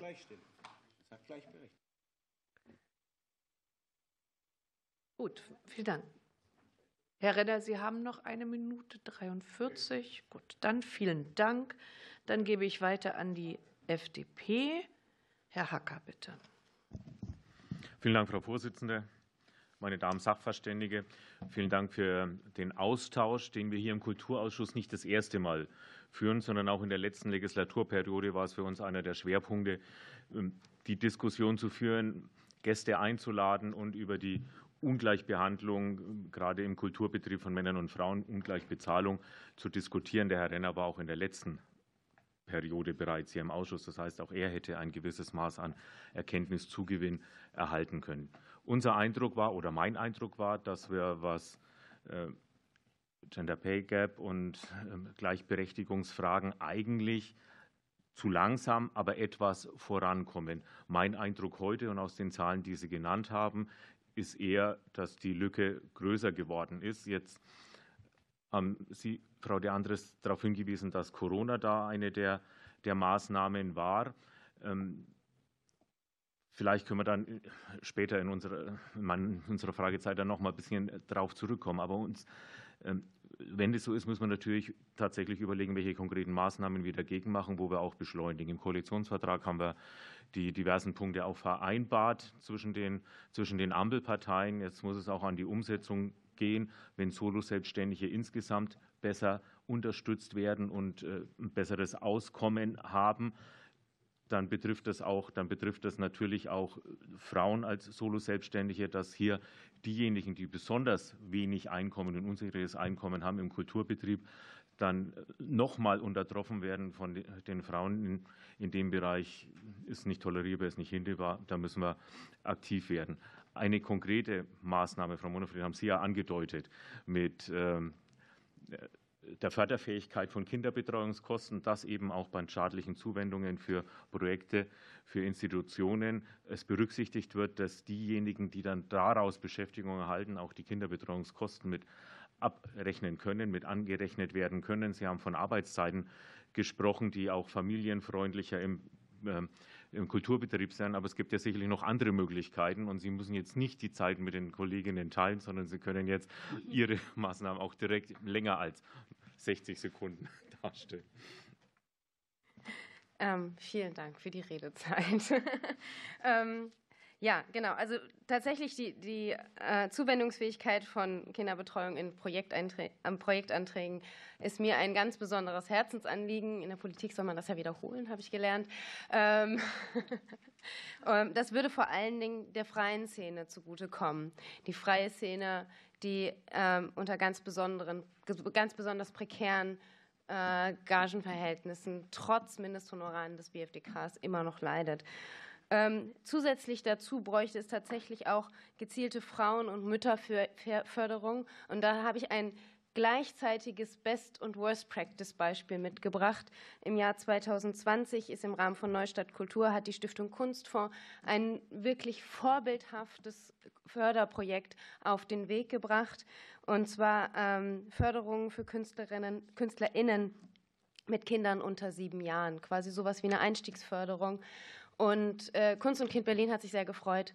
Und ähm, als die Zahlen der Geförderten aber dann veröffentlicht wurden und vor allen Dingen die Namen, war dann doch die Förderquote von Frauen wieder nur bei 50 Prozent. Das wünschte ich mir weit, weit höher, weil, wie ich ausgeführt habe, die marginalisierte Gruppe der marginalisierten Gruppe, das sind vor allen Dingen Mütter und weiblich gelesene äh, Künstlerinnen.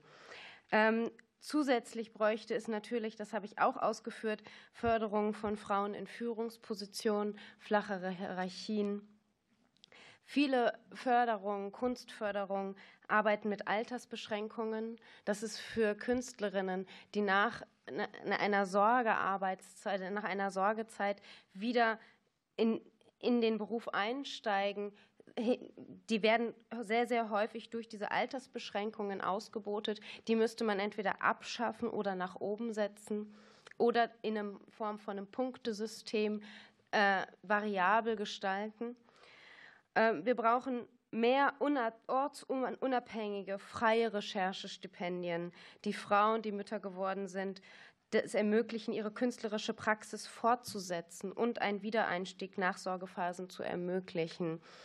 Ähm, es braucht natürlich auch, die Villa Massimo ist ein Good Practice Beispiel davon, aber es gibt diverse Residenzorte für die bildenden Künste hier in Deutschland und auch außerhalb von Deutschland, die aber ähm, mit, mit deutschen Geldern finanziert werden, wo ausdrücklich Kinder nicht erlaubt sind. Ähm, eine Initiative, die sich mit den, von den Schriftstellerinnen gegründet worden ist, And Other Writers, ähm, bezieht, bezieht ihren Titel tatsächlich genau aus so einer Situation, wo nämlich nach eine, eine Schriftstellerin eine, eine Residenz bekommen hat und die wurde ihr dann wieder nachträglich entzogen, weil sie gesagt hat, dass sie ihr Kind mitbringt mit, dem, ähm, mit, dem, mit der Begründung, and other writers need to concentrate. Ähm, und das brauchen wir, um Frauen wirklich nochmal zu fördern. Und wenn ich mir etwas vorstellen könnte, ich finde das Punktesystem eine gute Variante, aber sehr, sehr häufig im Gespräch mit den Institutionen, weil wir sind natürlich, wenn es um Mütterdiskriminierung geht, sprechen wir von Residenzorten, wir sprechen von Theaterinstitutionen, wir sprechen von der kompletten freien Szene. Das sind so viele Variablen.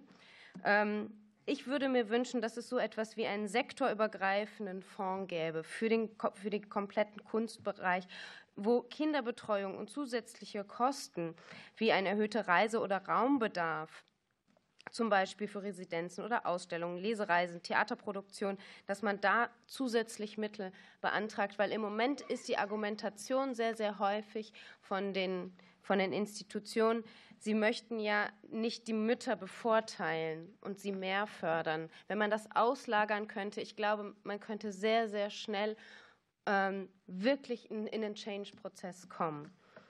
Ähm, und genau, das wären meine, das wären meine Fragen, wenn, meine, meine Punkte, wenn äh, da vielleicht noch. Ich würde mich da ich gleich anschließen, weil ich das ja bin, Ich bin mit der nächsten Frage dran. Ich habe sie also, konkret an die Frau, Frau Schulz, wenn Sie noch mal kurz darauf eingehen. Sie haben genannt anonymisierte Auswahlverfahren als weiteres konkrete Maßnahme. Chancen und Risiken also die Chancen sind, dass praktisch halt derjenige, der in einer Jury auswählt, einfach nicht weiß, ist ein Werk von einer Frau oder von einem Mann, Stiftung Kunstfonds, äh, was Frau Montferré eben genannt hat. Es war ein anonymes Verfahren. Das heißt, diejenigen, die ausgewählt haben, wussten nicht, ob es Männer oder Frauen mit Kindern waren, die sich beworben haben. Und das war das Ergebnis davon. Also das nur zur Erläuterung. Also es war nicht gezielt praktisch halt, dass Frauen sich bewerben konnten, sondern es waren natürlich auch Männer mit Kindern konnten sich da bewerben. Ich glaube, dass es etwas Gutes ist. Der Literaturfonds wendet es ja auch an, wenn er Manuskripte bewertet, dass er nicht weiß, das ist von Gabi Schulz oder Hans Müller, sondern dass praktisch halt eigentlich das Werk als solches beurteilt wird. Ich glaube, das ist etwas Gutes. Und vielleicht, wo ich schon das Wort habe, möchte ich mal eine positive Nachricht verbreiten. Und zwar, äh, Sie haben ja gesagt, man kommt langsam voran. Äh, wir sprechen sehr viel über die Selbstständigen. Vielleicht mal ganz kurz ein Punkt, wo, es, wo man eine gute Tendenz erkennt. Ähm, Museen, Frauen in Führungspositionen in Museen. Wir hatten 2016 einen Wert von 30 Prozent, haben jetzt einen Wert von 44 Prozent. Das heißt also, da sieht man, es tut sich etwas und es tut sich etwas aufgrund der Gleichstellungsgesetze, weil darauf geachtet wird und weil es Gleichstellungsbeauftragte gibt, die da auch wirklich den Finger in die Wunde legen. Gestern war mal bei einer Vorstellung von Faunet und Bitkom einer Studie über den Filmmarkt. Und das sind verschiedene Länder verglichen worden und besonders hervorgehoben wurde dann immer Schweden. Jetzt ist heute Schweden auch genannt worden. Frau Essam, Sie haben es auch auf eine Diversitätsquote mit äh, zurückgeführt. Wie kann ich mir oder, oder wie kann das praktikabel sein? Wie muss ich mir das vorstellen? Mann-Frau-Quote kann ich nachvollziehen, aber in dem Thema Diversität sind ja so viele unterschiedlichste äh, Faktoren da. Wie kann das handelbar sein? Naja, wir müssen erstmal erfassen oder festlegen, was sind Diversitätsfaktoren. Ähm, das wäre zum Beispiel, also aus unserer Sicht, sind das Menschen mit Migrationsgeschichte, das sind Menschen mit Behinderung, das sind Menschen, die zum Beispiel LGBTQI-Plus-Filmschaffende sind und die fallen alle sozusagen unter unser Diversitätskriterium von diesen 30 Prozent. Die 30 Prozent sind natürlich. Religion nicht. Wie bitte? Alter Religion nicht. Ähm, bisher steht es noch nicht bei uns drauf. Äh, tatsächlich ist aber Alter auf jeden Fall ein Punkt, den wir auf jeden Fall immer mit ansprechen müssen, denn vor allem Frauen erfahren sehr, sehr viel Altersdiskriminierung. Wir haben im Moment eine gute Nachwuchsförderung in der Filmbranche, aber die fällt dann zum Beispiel, also da fällt der Anteil der Regisseurin ab einem Alter von 40 Jahren wieder auf 16 Prozent, glaube ich, zurück. Also es ist sehr, sehr prekär. Und ähm, genau, das wären diese, diese Kriterien, die wir haben. Und ich würde ganz kurz, wenn ich darf, ähm, noch etwas an Frau Monfaret hinzufügen, denn auch wir haben in der Filmbranche diesen, äh, diese schlechten Arbeitsbedingungen für Frauen, die vor allem Care-Arbeit leisten. 80 Prozent der Filmschaffenden sagen, dass Beruf und Familie nicht miteinander vereinbar sind. Und da gibt es auch in den skandinavischen Ländern gute Ideen, die bekämpfen aber, denke ich, auch immer nur die Symptome. Denn ich glaube, damit sich etwas nachhaltig verändert und damit die Arbeitsstrukturen in der Filmbranche ähm, besser werden, muss sich etwas in der Förderung ändern, indem man zum Beispiel sagt, dass die Vorbereitungszeiten länger sind. Und das ist, glaube ich, der wichtigste Punkt in Bezug auf die Arbeitsstruktur. Vielen Dank. Vielen Dank. Für die Linke, Herr Korte, bitte. Ja, vielen Dank auch nochmal. Ich will nochmal vielleicht äh, zum Einstieg nochmal sagen, warum wir über dieses Thema äh, diskutieren. Dass wir nämlich äh, den 8. März haben, den Internationalen Frauentag oder besser gesagt Frauenkampftag. Und Herr Renner, der ist ja, übrigens wollte ich es nochmal sagen, vor dem Ersten Weltkrieg von insbesondere sozialistischen Frauen ähm, deswegen ins Leben gerufen worden, weil auch schon damals Dinge erzählt wurden, exakt wie Sie eben vorgetragen haben. Es ist also ja schon sehr lange her und es ist weiterhin äh, notwendig. Ähm, ich würde gerne äh, zwei Dinge ähm, wissen. Zunächst einmal äh, an Frau Essam. Ich habe auch da Ihren Beitrag im WDR gehört, so wie Herr Renner. Es wird ja auch da noch mit GEZ-Geldern finanziert. Das freut mich dann doppelt in diesem Zusammenhang. Ähm, würde aber gerne äh, da anknüpfen wollen und von Ihnen noch mal wissen, es gibt ja diese äh, Studie über, über den deutschen Kinofilm, was den Anteil von Regisseurinnen und Regisseuren angeht. Der liegt ja, glaube ich, also weiblicherseits bei 22 Prozent.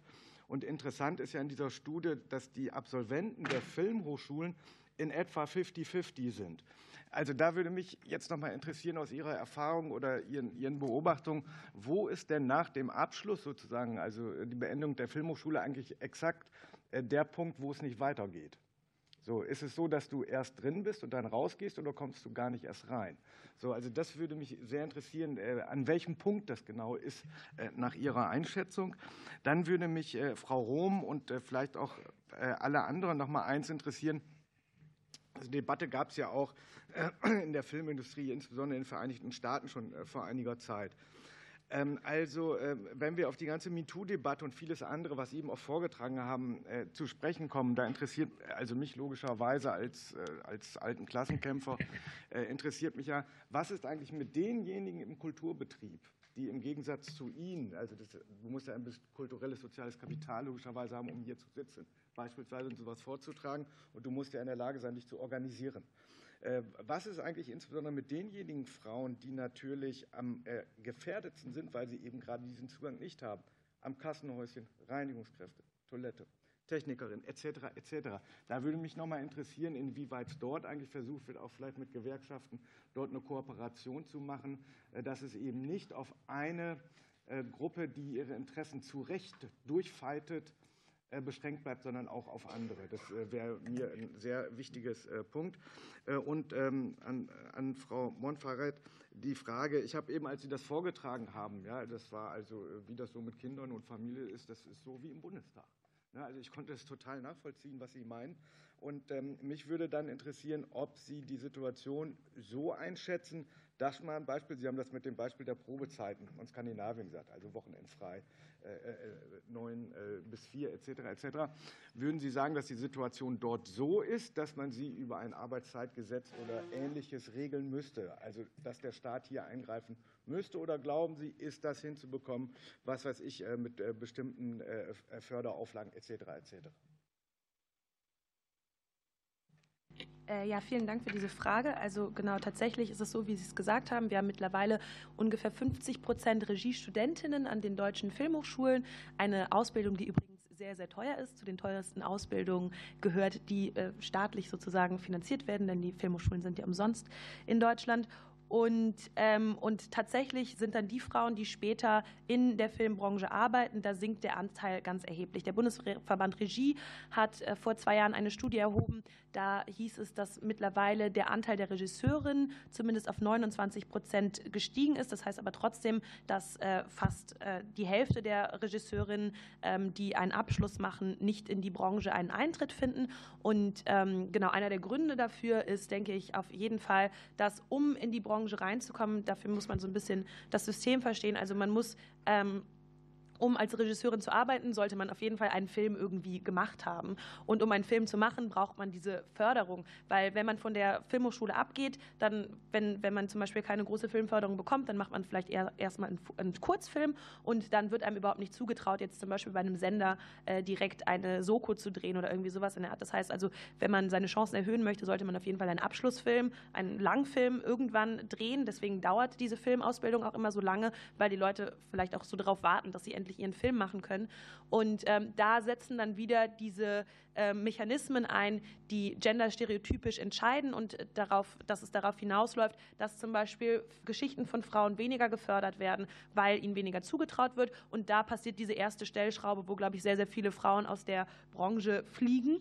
Und wir sehen das nicht nur im Bereich Regie, sondern wir haben eigentlich in allen Bereichen, also das ist Kamera, das ist Schnitt, das ist Produktion, obwohl Produktion noch einigermaßen gut abschneidet, ähm, haben wir eigentlich immer fast nur die Hälfte der Absolventinnen, die dann später in der Branche arbeitet. Bei den Männern ist es lustigerweise so, dass ähm, es einen Überhang von Männern gibt, die keinen Abschluss haben von den Filmhochschulen, die dann aber trotzdem in der Branche arbeiten und gefördert werden.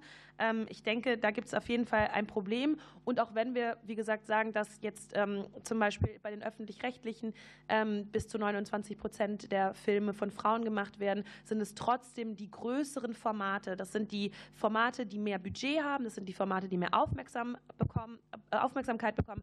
Die werden von Männern gemacht. Und das ist natürlich auch etwas, was dazu führt, dass A, der Gender Pay Gap erhöht wird, weil natürlich Frauen dann weniger verdienen. Aber auf der anderen Seite bedeutet das auch, dass eine Karriere nicht genauso aufgebaut werden kann. Also eine Karriere, die klein startet oder eine Karriere, der immer weniger zugetraut wird, wird auch längerfristig sich nicht dahin entwickeln, dass man zum Beispiel mit diesem Beruf seine Familie ernähren kann. Und ähm, das führt halt dann auch dazu, zusammen mit diesen schlechten Arbeitsbedingungen, dass Frauen, die dann im Alter von über 30 sind, auch irgendwann merken, okay, vielleicht kann ich das gar nicht mit, meinen, mit meiner Familie vereinbaren und dann auch wieder aus der Filmbranche ausscheiden, obwohl sie davor diese bis zu zehnjährige lange Regieausbildung zum Beispiel gemacht haben. Wenn ich dazu vielleicht das kurz noch ergänzen darf, das ist ja das, was wir aus den Gender Studies, Entschuldigung, wissen, darf ich mal ein bisschen Saft klauen, ähm, dass wir wissen, dass eben, das ist ja das Thema bei Diversität, dass wir Menschen eben unterschiedlich bewerten, je nachdem, wie wir sie wahrnehmen. Und bei Frauen, das wissen wir aus den Gender Studies, wird eben vor allem darauf geguckt, was können sie schon nachweisen. Also sie müssen ihre Expertise immer vorweisen. Und bei Männern wird eher aufs Potenzial geschaut. Und das ist natürlich wahnsinnig schwierig, wenn ich versuche, erste Projekte irgendwo durchzukriegen. Dann ist vielleicht auch mein Thema nicht so Mainstream, weil ich eine andere Perspektive reinbringe, die noch gar nicht so oft gesehen wurde, was wir aber eigentlich sehen wollen, weil wir es dann hinterher als Innovation bezeichnen. Aber erstmal muss ich damit ja durchkommen. Und Filmförderung bewertet halt immer ein ganzes Paket und nicht wie alle denken, ah, jeder guckt die Geschichte an, ist eine tolle Geschichte, das fördere ich, sondern habe ich eine Verleihfirma im Boot, mit wie viel sind die bereit, irgendwie da in so ein Projekt reinzugehen, welche Produktionsfirma habe ich im Rücken. Meistens, also außer beim BKM, brauche ich eine Sendeanstalt. Wenn wir wissen, dass aber Sendeanstalten also wenig mit Regisseuren arbeiten, habe ich Schwierigkeiten, die für ein Projekt zu gewinnen und so weiter. Also Frauen schaffen es schon nicht, diese Pakete zu schnüren, die sie brauchen für eine Förderung. Und dann werden sie natürlich auch nochmal anders bewertet. Und das alles sind diese großen Hürden, die stattfinden nach der Filmhochschule. Ja? Wenn ich vielleicht ganz kurz für die anderen künstlerischen Sparten noch ergänzen darf, dass, glaube ich, insgesamt im künstlerischen Bereich natürlich auch äh, vielfach ein Empfehlungssystem ist. Das heißt also, der Professor von der Kunsthochschule oder die Professorin sagt eben hier bei mir in der Klasse, da ist aber XY, der ist ganz super praktisch halt schon bei den Rundgängen an den Kunsthochschulen, legt man den Galeristen und Galeristinnen ein bisschen ans Herz oder praktisch, wenn es darum geht, um Auftritte, dass natürlich auch gerade dieses Empfehlungssystem sehr wichtig ist, um überhaupt so einen Fuß in die Tür zu bekommen. Wenn dann gesagt wird, ach Mensch, hier, die die ist ganz super, stell doch die mal aus bei dir in der Ausstellung. Oder ähm, das ist ein ganz tolles Streichquartett, ähm, bei euch ist eine Veranstaltung, nehmt die doch mal. Ich glaube, das ist ein ganz wichtiger Punkt. Und wer nicht in dieses System hineinkommt, um überhaupt mal irgendwie präsent zu sein, gesehen zu werden eben, praktisch auch die Erfahrungen zu sammeln ähm, auf der Bühne. Ich spiele, ich kriege Applaus irgendwie, ich werde dann auch wieder weiterempfohlen. Das ist, glaube ich, ein ganz wichtiger Faktor ja halt, der für die gesamte Kulturbranche gilt. Da muss man gar nicht über große Budgets reden, sondern halt insgesamt, dass das sehr essentiell ist. Und äh, wie ich eben schon eingangs sagte, es trifft auf fast alle zu, dass die Frauen am Anfang ein geringeren Einkommen haben. Ja, da möchte ich gleich einhaken, um dann auch Ihre Frage zu beantworten. Ähm, natürlich geht es um Sichtbarkeit und es geht um Sichtbarkeit von Frauen. Es geht auch um Sichtbarkeit von Frauen in Sorgepositionen. Und ähm, da helfen Förderauflagen. Ähm, bei den Arbeitszeitgesetzen, dass wir dass wir dieses System haben, vor allen Dingen jetzt aufs, auf das, aufs Theater bezogen, mit diesen geteilten Diensten und den Vormittag-Nachmittagsproben, das ist ja was Gewachsenes, das ist was Systemisches. Da braucht es, glaube ich, einen Kulturwandel. Da braucht es aber einen gesamtgesellschaftlichen Kulturwandel, wo wir, glaube ich, auch zu Recht zu den skandinavischen Ländern schielen können, nach Dänemark, wo Arbeitszeiten nach 16 Uhr, ähm, wo dann der Arbeitgeber irgendwann mal fragt, ob denn irgendwie alles in Ordnung ist mit der Familie, weil man da ja offenbar nicht mehr hin will. Ähm, und ich glaube, das anzugehen, und ich weiß nicht, ob das ob das über Arbeitszeitgesetze so schnell geht, ich glaube, das ist ein langer Prozess. Ich glaube, das ist ein Prozess, wo wir alle Verbände mitnehmen müssen, wo wir die ganze Gesellschaft mitnehmen müssen, wo wir das Theatersystem umkrempeln müssen, die ganze Kunstbranche umkrempeln müssen. Aber ich glaube, es lohnt sich. Und ich glaube, wir sollten damit anfangen. Danke. Ja, die Frage, also auch in der Literaturbranche geht es um Arbeitsgesetze, aber es geht, wenn wir an die Solo-Selbstständigen denken noch mal ganz kleinteiliger weiter, nämlich mit Normverträgen. Das ist ein, ein ganz wichtiger Aspekt für uns, der sozusagen den Rahmen für Lektorinnen und Lektoren, für Übersetzerinnen und Übersetzer regelt und sozusagen da die Verhandlungen mit dem Arbeitgeberverband führt. Und wir können sagen, diese Verhandlungen sind vielleicht auch, weil wir nicht stark genug organisiert sind, schon relativ alt. Unsere Normverträge liegen zurück aus dem letzten Jahrhundert, in den 80er Jahren, und das drückt uns ganz schön. Vielen Dank, insbesondere an unsere Fachfrauen. Und wiederholen soll ja in allen Gesellschaftsschichten gut sein und man soll ja auch niemanden verloren geben. Also vielen Dank für all das, äh, was wir schon eigentlich wussten, aber was immer wieder auch äh, gesagt und laut ausgesprochen werden muss, was noch ähm, geregelt werden kann und muss. Ähm, vielen Dank auch dafür, dass Sie sehr konzentriert und sehr zielführend ähm, uns äh, Hinweise gegeben haben, was direkt regelbar ist, aber auch für den Bereich, der möglicherweise nicht gesetzlich regelbar ist, wo man aber ein gesellschaftliches Umfeld schaffen muss, damit das überhaupt möglich ist. Äh, Dinge wie Übergriffigkeiten und anderes anzuzeigen. Das kann man sicherlich nicht gesetzlich regeln, aber das ist völlig klar. Wir brauchen dafür ein ganz anderes gesellschaftliches Umfeld, eine andere gesellschaftliche Akzeptanz und eher die Stigmatisierung, äh, wenn es passiert und nicht derjenigen, die dann etwas sagen. Und äh, vielen Dank auch in der Differenzierung. Wo gibt es gute Vorbilder? Man muss ja auch nicht alles neu erfinden. Was gut funktioniert, international oder europäisch, ist sicherlich etwas, was wir gut weiter diskutieren und kopieren können und auch umsetzen können, aber auch für ihre eigenen Ideen. Ähm, und ähm, es ändert sich ja Gott sei Dank auch etwas, ähm, wenn es zu wenig Väter sind, die das wahrnehmen, liegt das vielleicht daran, dass es zu wenig Väter gibt, die das wahrnehmen wollen, mit der Kinderbetreuung zu arbeiten. Auch das gehört in das Thema gesellschaftliches Umfeld. Und das liegt dann nicht an den Frauen, sondern in Wirklichkeit auch noch in einer gesellschaftlichen Verschiebung, die nicht ganz so schön ist. Vielen Dank also an Sie, herzlichen Dank. Wir werden das weiter beraten und nicht nur, aber auch beim Filmfördergesetz mit Sicherheit wieder aufrufen. Ich darf den Tagesordnungspunkt an dieser Stelle abschließen. Da es öffentlich ist, können Sie sitzen bleiben, noch die fünf Minuten oder auch gehen. Ich würde trotzdem zügig den nächsten Tagesordnungspunkt aufrufen. Das ist der ordentliche Tagesordnungspunkt 2 mit Ausspracheantrag der Fraktion der AfD, Einsetzung einer Enquetekommission Zukunft der Medienordnung des öffentlich-rechtlichen Rundfunks in Deutschland im Zeitalter umfassenden Wandels der öffentlichen Kommunikation und des Medien- und Pressewesens in der Drucksache 203949. Als Beratungsformat haben wir zwei Minuten gewählt. Als erstes hat die antragstellende Fraktion der AfD das Wort. Herr Renner, bitte. Ähm sehr geehrte Frau Vorsitzende, ähm, ist ja schon eine relativ knappe Redezeit zu einem so eklatant wichtigen Thema.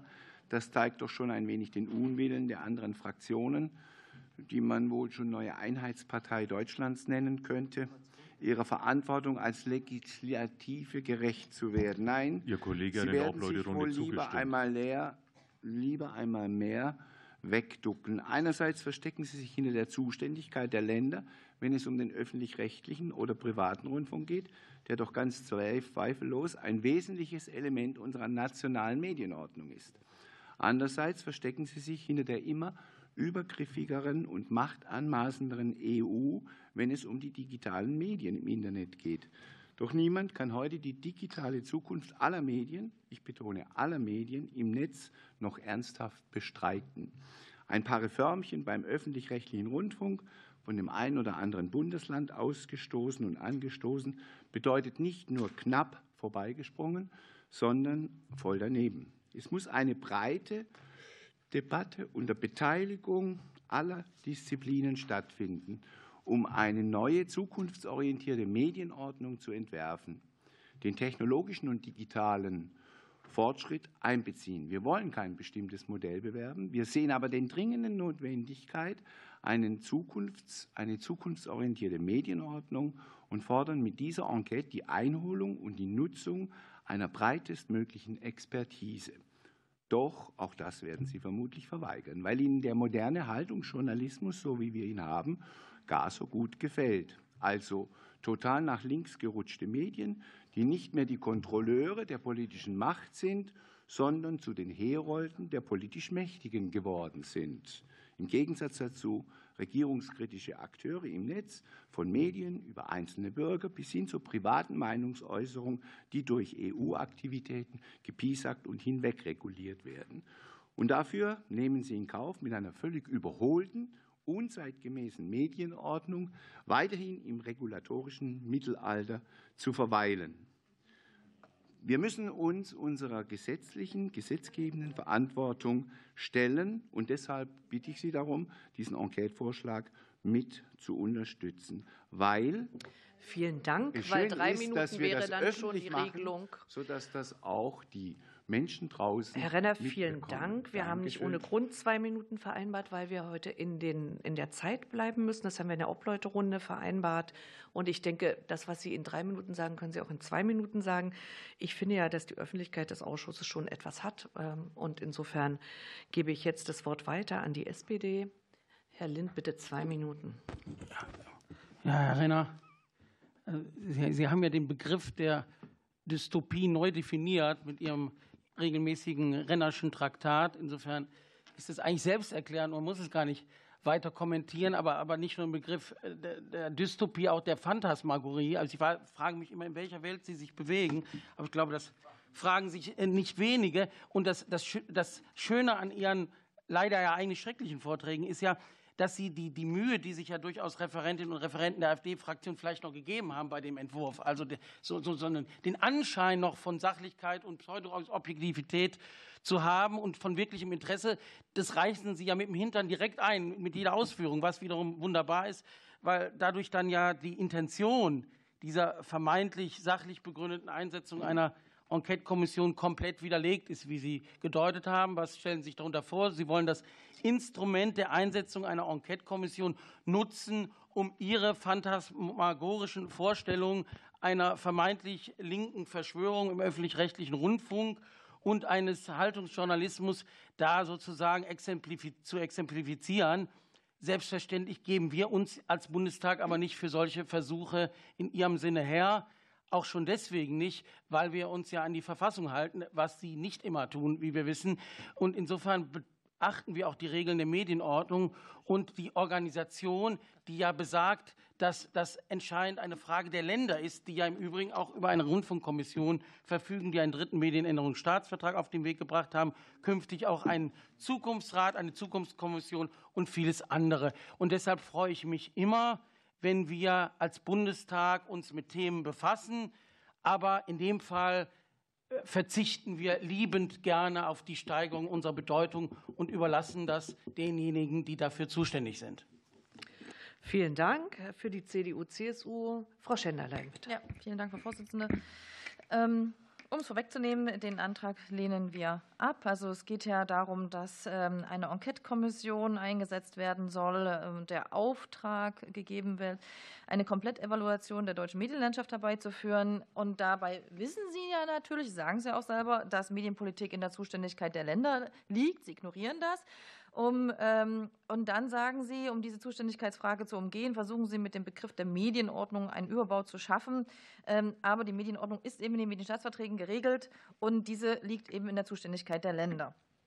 Ähm, es ist ein äh, dritter Medienänderungsstaatsvertrag ja im Oktober durch die Ministerpräsidenten und Präsidenten der Länder ähm, sich darauf verständigt worden. Ein vierter ist bereits ähm, in der in der Bearbeitung. Auch da sieht man ja auch die Weiterentwicklung. Ähm, also wenn wir beim dritten schon auch sehen, dass es zum Beispiel auch die Form der Beteiligung, der Mitbeteiligung auch der Bürger ähm, diskutiert und auch mit aufgegriffen wurde. Jetzt beim vierten sind eben nochmal zusätzlich äh, das Thema Aufsicht und Struktur aufgenommen worden. Ähm, also man erkennt äh, da ja auch durchaus die Weiterentwicklung. Nichtsdestotrotz ist es völlig richtig, äh, über die Zukunftsfragen des ÖRR zu sprechen. Aber hier ist eben keine Zuständigkeit. Ähm, Weiterhin ist ja dieser Antrag ist ja völlig unverändert, so wie wir ihn auch schon im Parlament besprochen haben. Und äh, verheerend, ich möchte noch mal darauf hinweisen, auf den Punkt I, Einschätzung der Notwendigkeit, Zulässigkeit und Legitimität eines gebührenfinanzierten öffentlich-rechtlichen Rundfunks offenbart ja die eigentliche Intention Ihres Antrags, weil Sie wollen gar keine Reform, Reform sondern ähm, das Ende des öffentlich-rechtlichen Rundfunks in der aktuellen Form. Und das zeigt auch insgesamt, dass Sie aus der Geschichte nicht gelernt haben. Und nochmals, wir lehnen den Antrag ab. Vielen Dank, Frau Schenderlein. Für Bündnis 90 Die Grünen, Herr Grundl, bitte. Ja, vielen Dank, Frau Vorsitzende. Herr Renner, ich habe mir natürlich dieses Machwerk wieder zu Gemüte führen müssen und das von mir verehrte Plattenlabel äh, Label Plattenmeister aus Norddeutschland hat letztes Jahr einen, einen, Song rausgebracht von Greta Schloch, der heißt Klar wie Kloßbrühe. Das sollten Sie sich vielleicht mal anhören, wenn Sie uns wirklich was unterjubeln wollen, wo wir nicht sofort merken, äh, was hier eigentlich beabsichtigt ist. Äh, die Kollegin äh, Frau Dr. Schenderlein und der Kollege Helge Lind haben es inhaltlich äh, eindrucksvoll ausgeführt. Jetzt bei Ihrem Wortbeitrag ist man natürlich wieder das, äh, der Begriff, äh, oder den Sie gebraucht haben, Übergriffigkeit, äh, aufgefallen. Äh, ich will mal sagen, wenn ich heute an Übergriffe denke und Journalismus denke, dann denke ich an ganz was anderes. Und vielleicht müsste man da eine Enquete-Kommission einrichten. Und zwar sind es die Übergriffe, die in, bei Ihren Demonstrationen, die von Ihrer Partei veranstaltet und organisiert werden, wie da auf äh, Journalistinnen und Journalisten losgegangen wird, dass sie nur noch mit Polizeischutz teilnehmen können. Das zieht sich durch. Äh, sie können alle verfügbaren Medien benutzen und werden sehr viel fündig sein. Also ich glaube, bei Übergriffigkeit gegenüber Journalistinnen und Journalisten ist Ihre Partei Was ich spannend fand, dabei. ist, dass ja eigentlich die Kulturbranche weiblich dominiert ist. Hallo, ich, irgendjemand Trotzdem hat sich die Männer besser bezahlt Machen Sie werden. bitte Ihr Mikro aus im Internet. Ich weiß nicht, wer es war, aber das ist nicht zulässig. Ja, wir nehmen es mit Humor. Herr Renner, wir lehnen Ihren Antrag ab. Gut, vielen Dank. Äh, für die Linke, Herr Korte, bitte. Ja, jetzt dann zum krönenden Abschluss des Tagesordnungspunktes. Also so einen Vortrag kann man echt nur halten, Herr Kollege Renner, weil man wirklich zu lange im Internet abhängt. Ne? Also es ist nur so, kann ich mir das erklären. Zum Zweiten dieses Lamento über den linken öffentlichen Rundfunk, das ist total lustig, wenn ich das höre. Also ich kann ja, meine Partei heißt zufällig auch die Linke. Äh, also wenn über uns überhaupt was äh, gesendet oder geschrieben wird, dann ausschließlich nichts Gutes. Also deswegen ist auch, die, also ist auch die, dieser, ja, wir tragen etwas dazu bei manchmal, aber das ist eine ganz andere Frage. Ist eine ganz andere Frage. Also deswegen ist das, ist, zumindest ist das also insofern auch analytisch wirklich so krass daneben. Äh, dritte Anmerkung, die ich machen will, es gibt, hat übrigens einen Grund, warum die Medienordnung in der Bundesrepublik föderal organisiert ist. Das hat nämlich was mit dem Faschismus und dem Zweiten Weltkrieg, mit Hugenberg und äh, anderen Leuten zu tun. Und da Sie bekanntermaßen äh, mit Lehren aus der Geschichte ist ja nicht so Ihr Schwerpunkt, also hilft das dann hier auch nicht weiter. Und von einer Partei, die Parteitage und Veranstaltungen macht, wo sie Medienvertreter eine Akkreditierung verwehrt, wenn die mal schlecht über sie senden und Wohlwollende reinlassen, sind sie leider kein Ansprechpartner äh, in dieser Frage. Und deswegen lehnen wir das also logischerweise ordentlich ab. Vielen Dank für die FDP. Ja, Leider hatte die Linke diesmal nicht das Schlusswort, sondern wir sind noch dran. Aber nur nicht von jedem. Aber die Diskussion über diesen Antrag ist natürlich nicht nur in den zwei Minuten, die wir heute haben. Denn ich darf daran erinnern, dass wir bereits im Plenum eine aktuelle Stunde auf Antrag der AfD hatten, bei der der eine Redner angekündigt hat, dass der andere Redner später einen Antrag ankündigen wird. Wir waren dann alle sehr gespannt, was denn das für ein Antrag sein wird. Und der Antrag kam dann auch und den haben wir auch schon im Plenum diskutiert. Das heißt, wir sind jetzt äh, im Prinzip im dritten Galopp und deswegen haben wir in der Obleuterunde einvernehmlich mit allen Fraktionen beschlossen, dass wir heute noch zwei Minuten darauf verwenden. Soweit zur Vorgeschichte. Auch das gehört ja immer dazu, wenn Klagen oder Beschwerden kommen über vielleicht zu wenig Redezeit für den einen oder die anderen. Aber zum Inhalt ist vieles gesagt worden. Wir haben die Kompetenz bei den Ländern. Wir haben Reformprozesse angestoßen, teilweise auch vom öffentlichen Rundfunk, selber durch falsches Verhalten ja angeregt und mit einer äh, beschleunigten Wahrnehmung und auch Behandlung ja versehen. Ihr Antrag trägt, glaube ich, nicht dazu bei, eine sachliche Reformdebatte zu führen, aus den von Ihnen gewünschten Fragestellungen diskutiert werden sollen. Das Thema Haltungsjournalismus, Mainstreaming, selektive Nachrichtenauswahl deutet ja alles darauf hin, worum es Ihnen geht. Wir wollen einen freien, wir wollen einen starken öffentlichen Rundfunk innerhalb des Wettbewerbs mit den privaten Rundfunkanstalten. Wir wollen Vielfalt und dazu helfen die Diskussionen, die wir in verschiedensten Ebenen der Gesellschaft führen. Ihr Antrag leider nicht. Deswegen werden auch wir ihn ablehnen. Das war ja schon ein schönes Schlusswort. Wir müssen aber noch über den Antrag befinden. Deshalb ähm, bitte ich ähm, um Abstimmung. Wer dem Antrag der AfD-Fraktion seine Zustimmung gibt, bitte ich ums Handzeichen. Zustimmung bei der AfD. Gegenstimmen bei Die Linke, SPD, Bündnis 90, die Grünen, CDU, CSU und FDP. Damit ist der Antrag abgelehnt. Damit sind wir auch am Schluss unserer Sitzung angekommen. Ich danke den Gästen nochmal. Frau Hane, vielen Dank, dass Sie da waren für BKM und bedanke mich bei meinen Kolleginnen und Kollegen für die Diskussion, schließe die Sitzung und freue mich auf die nächste Sitzung. Die Sitzung ist geschlossen.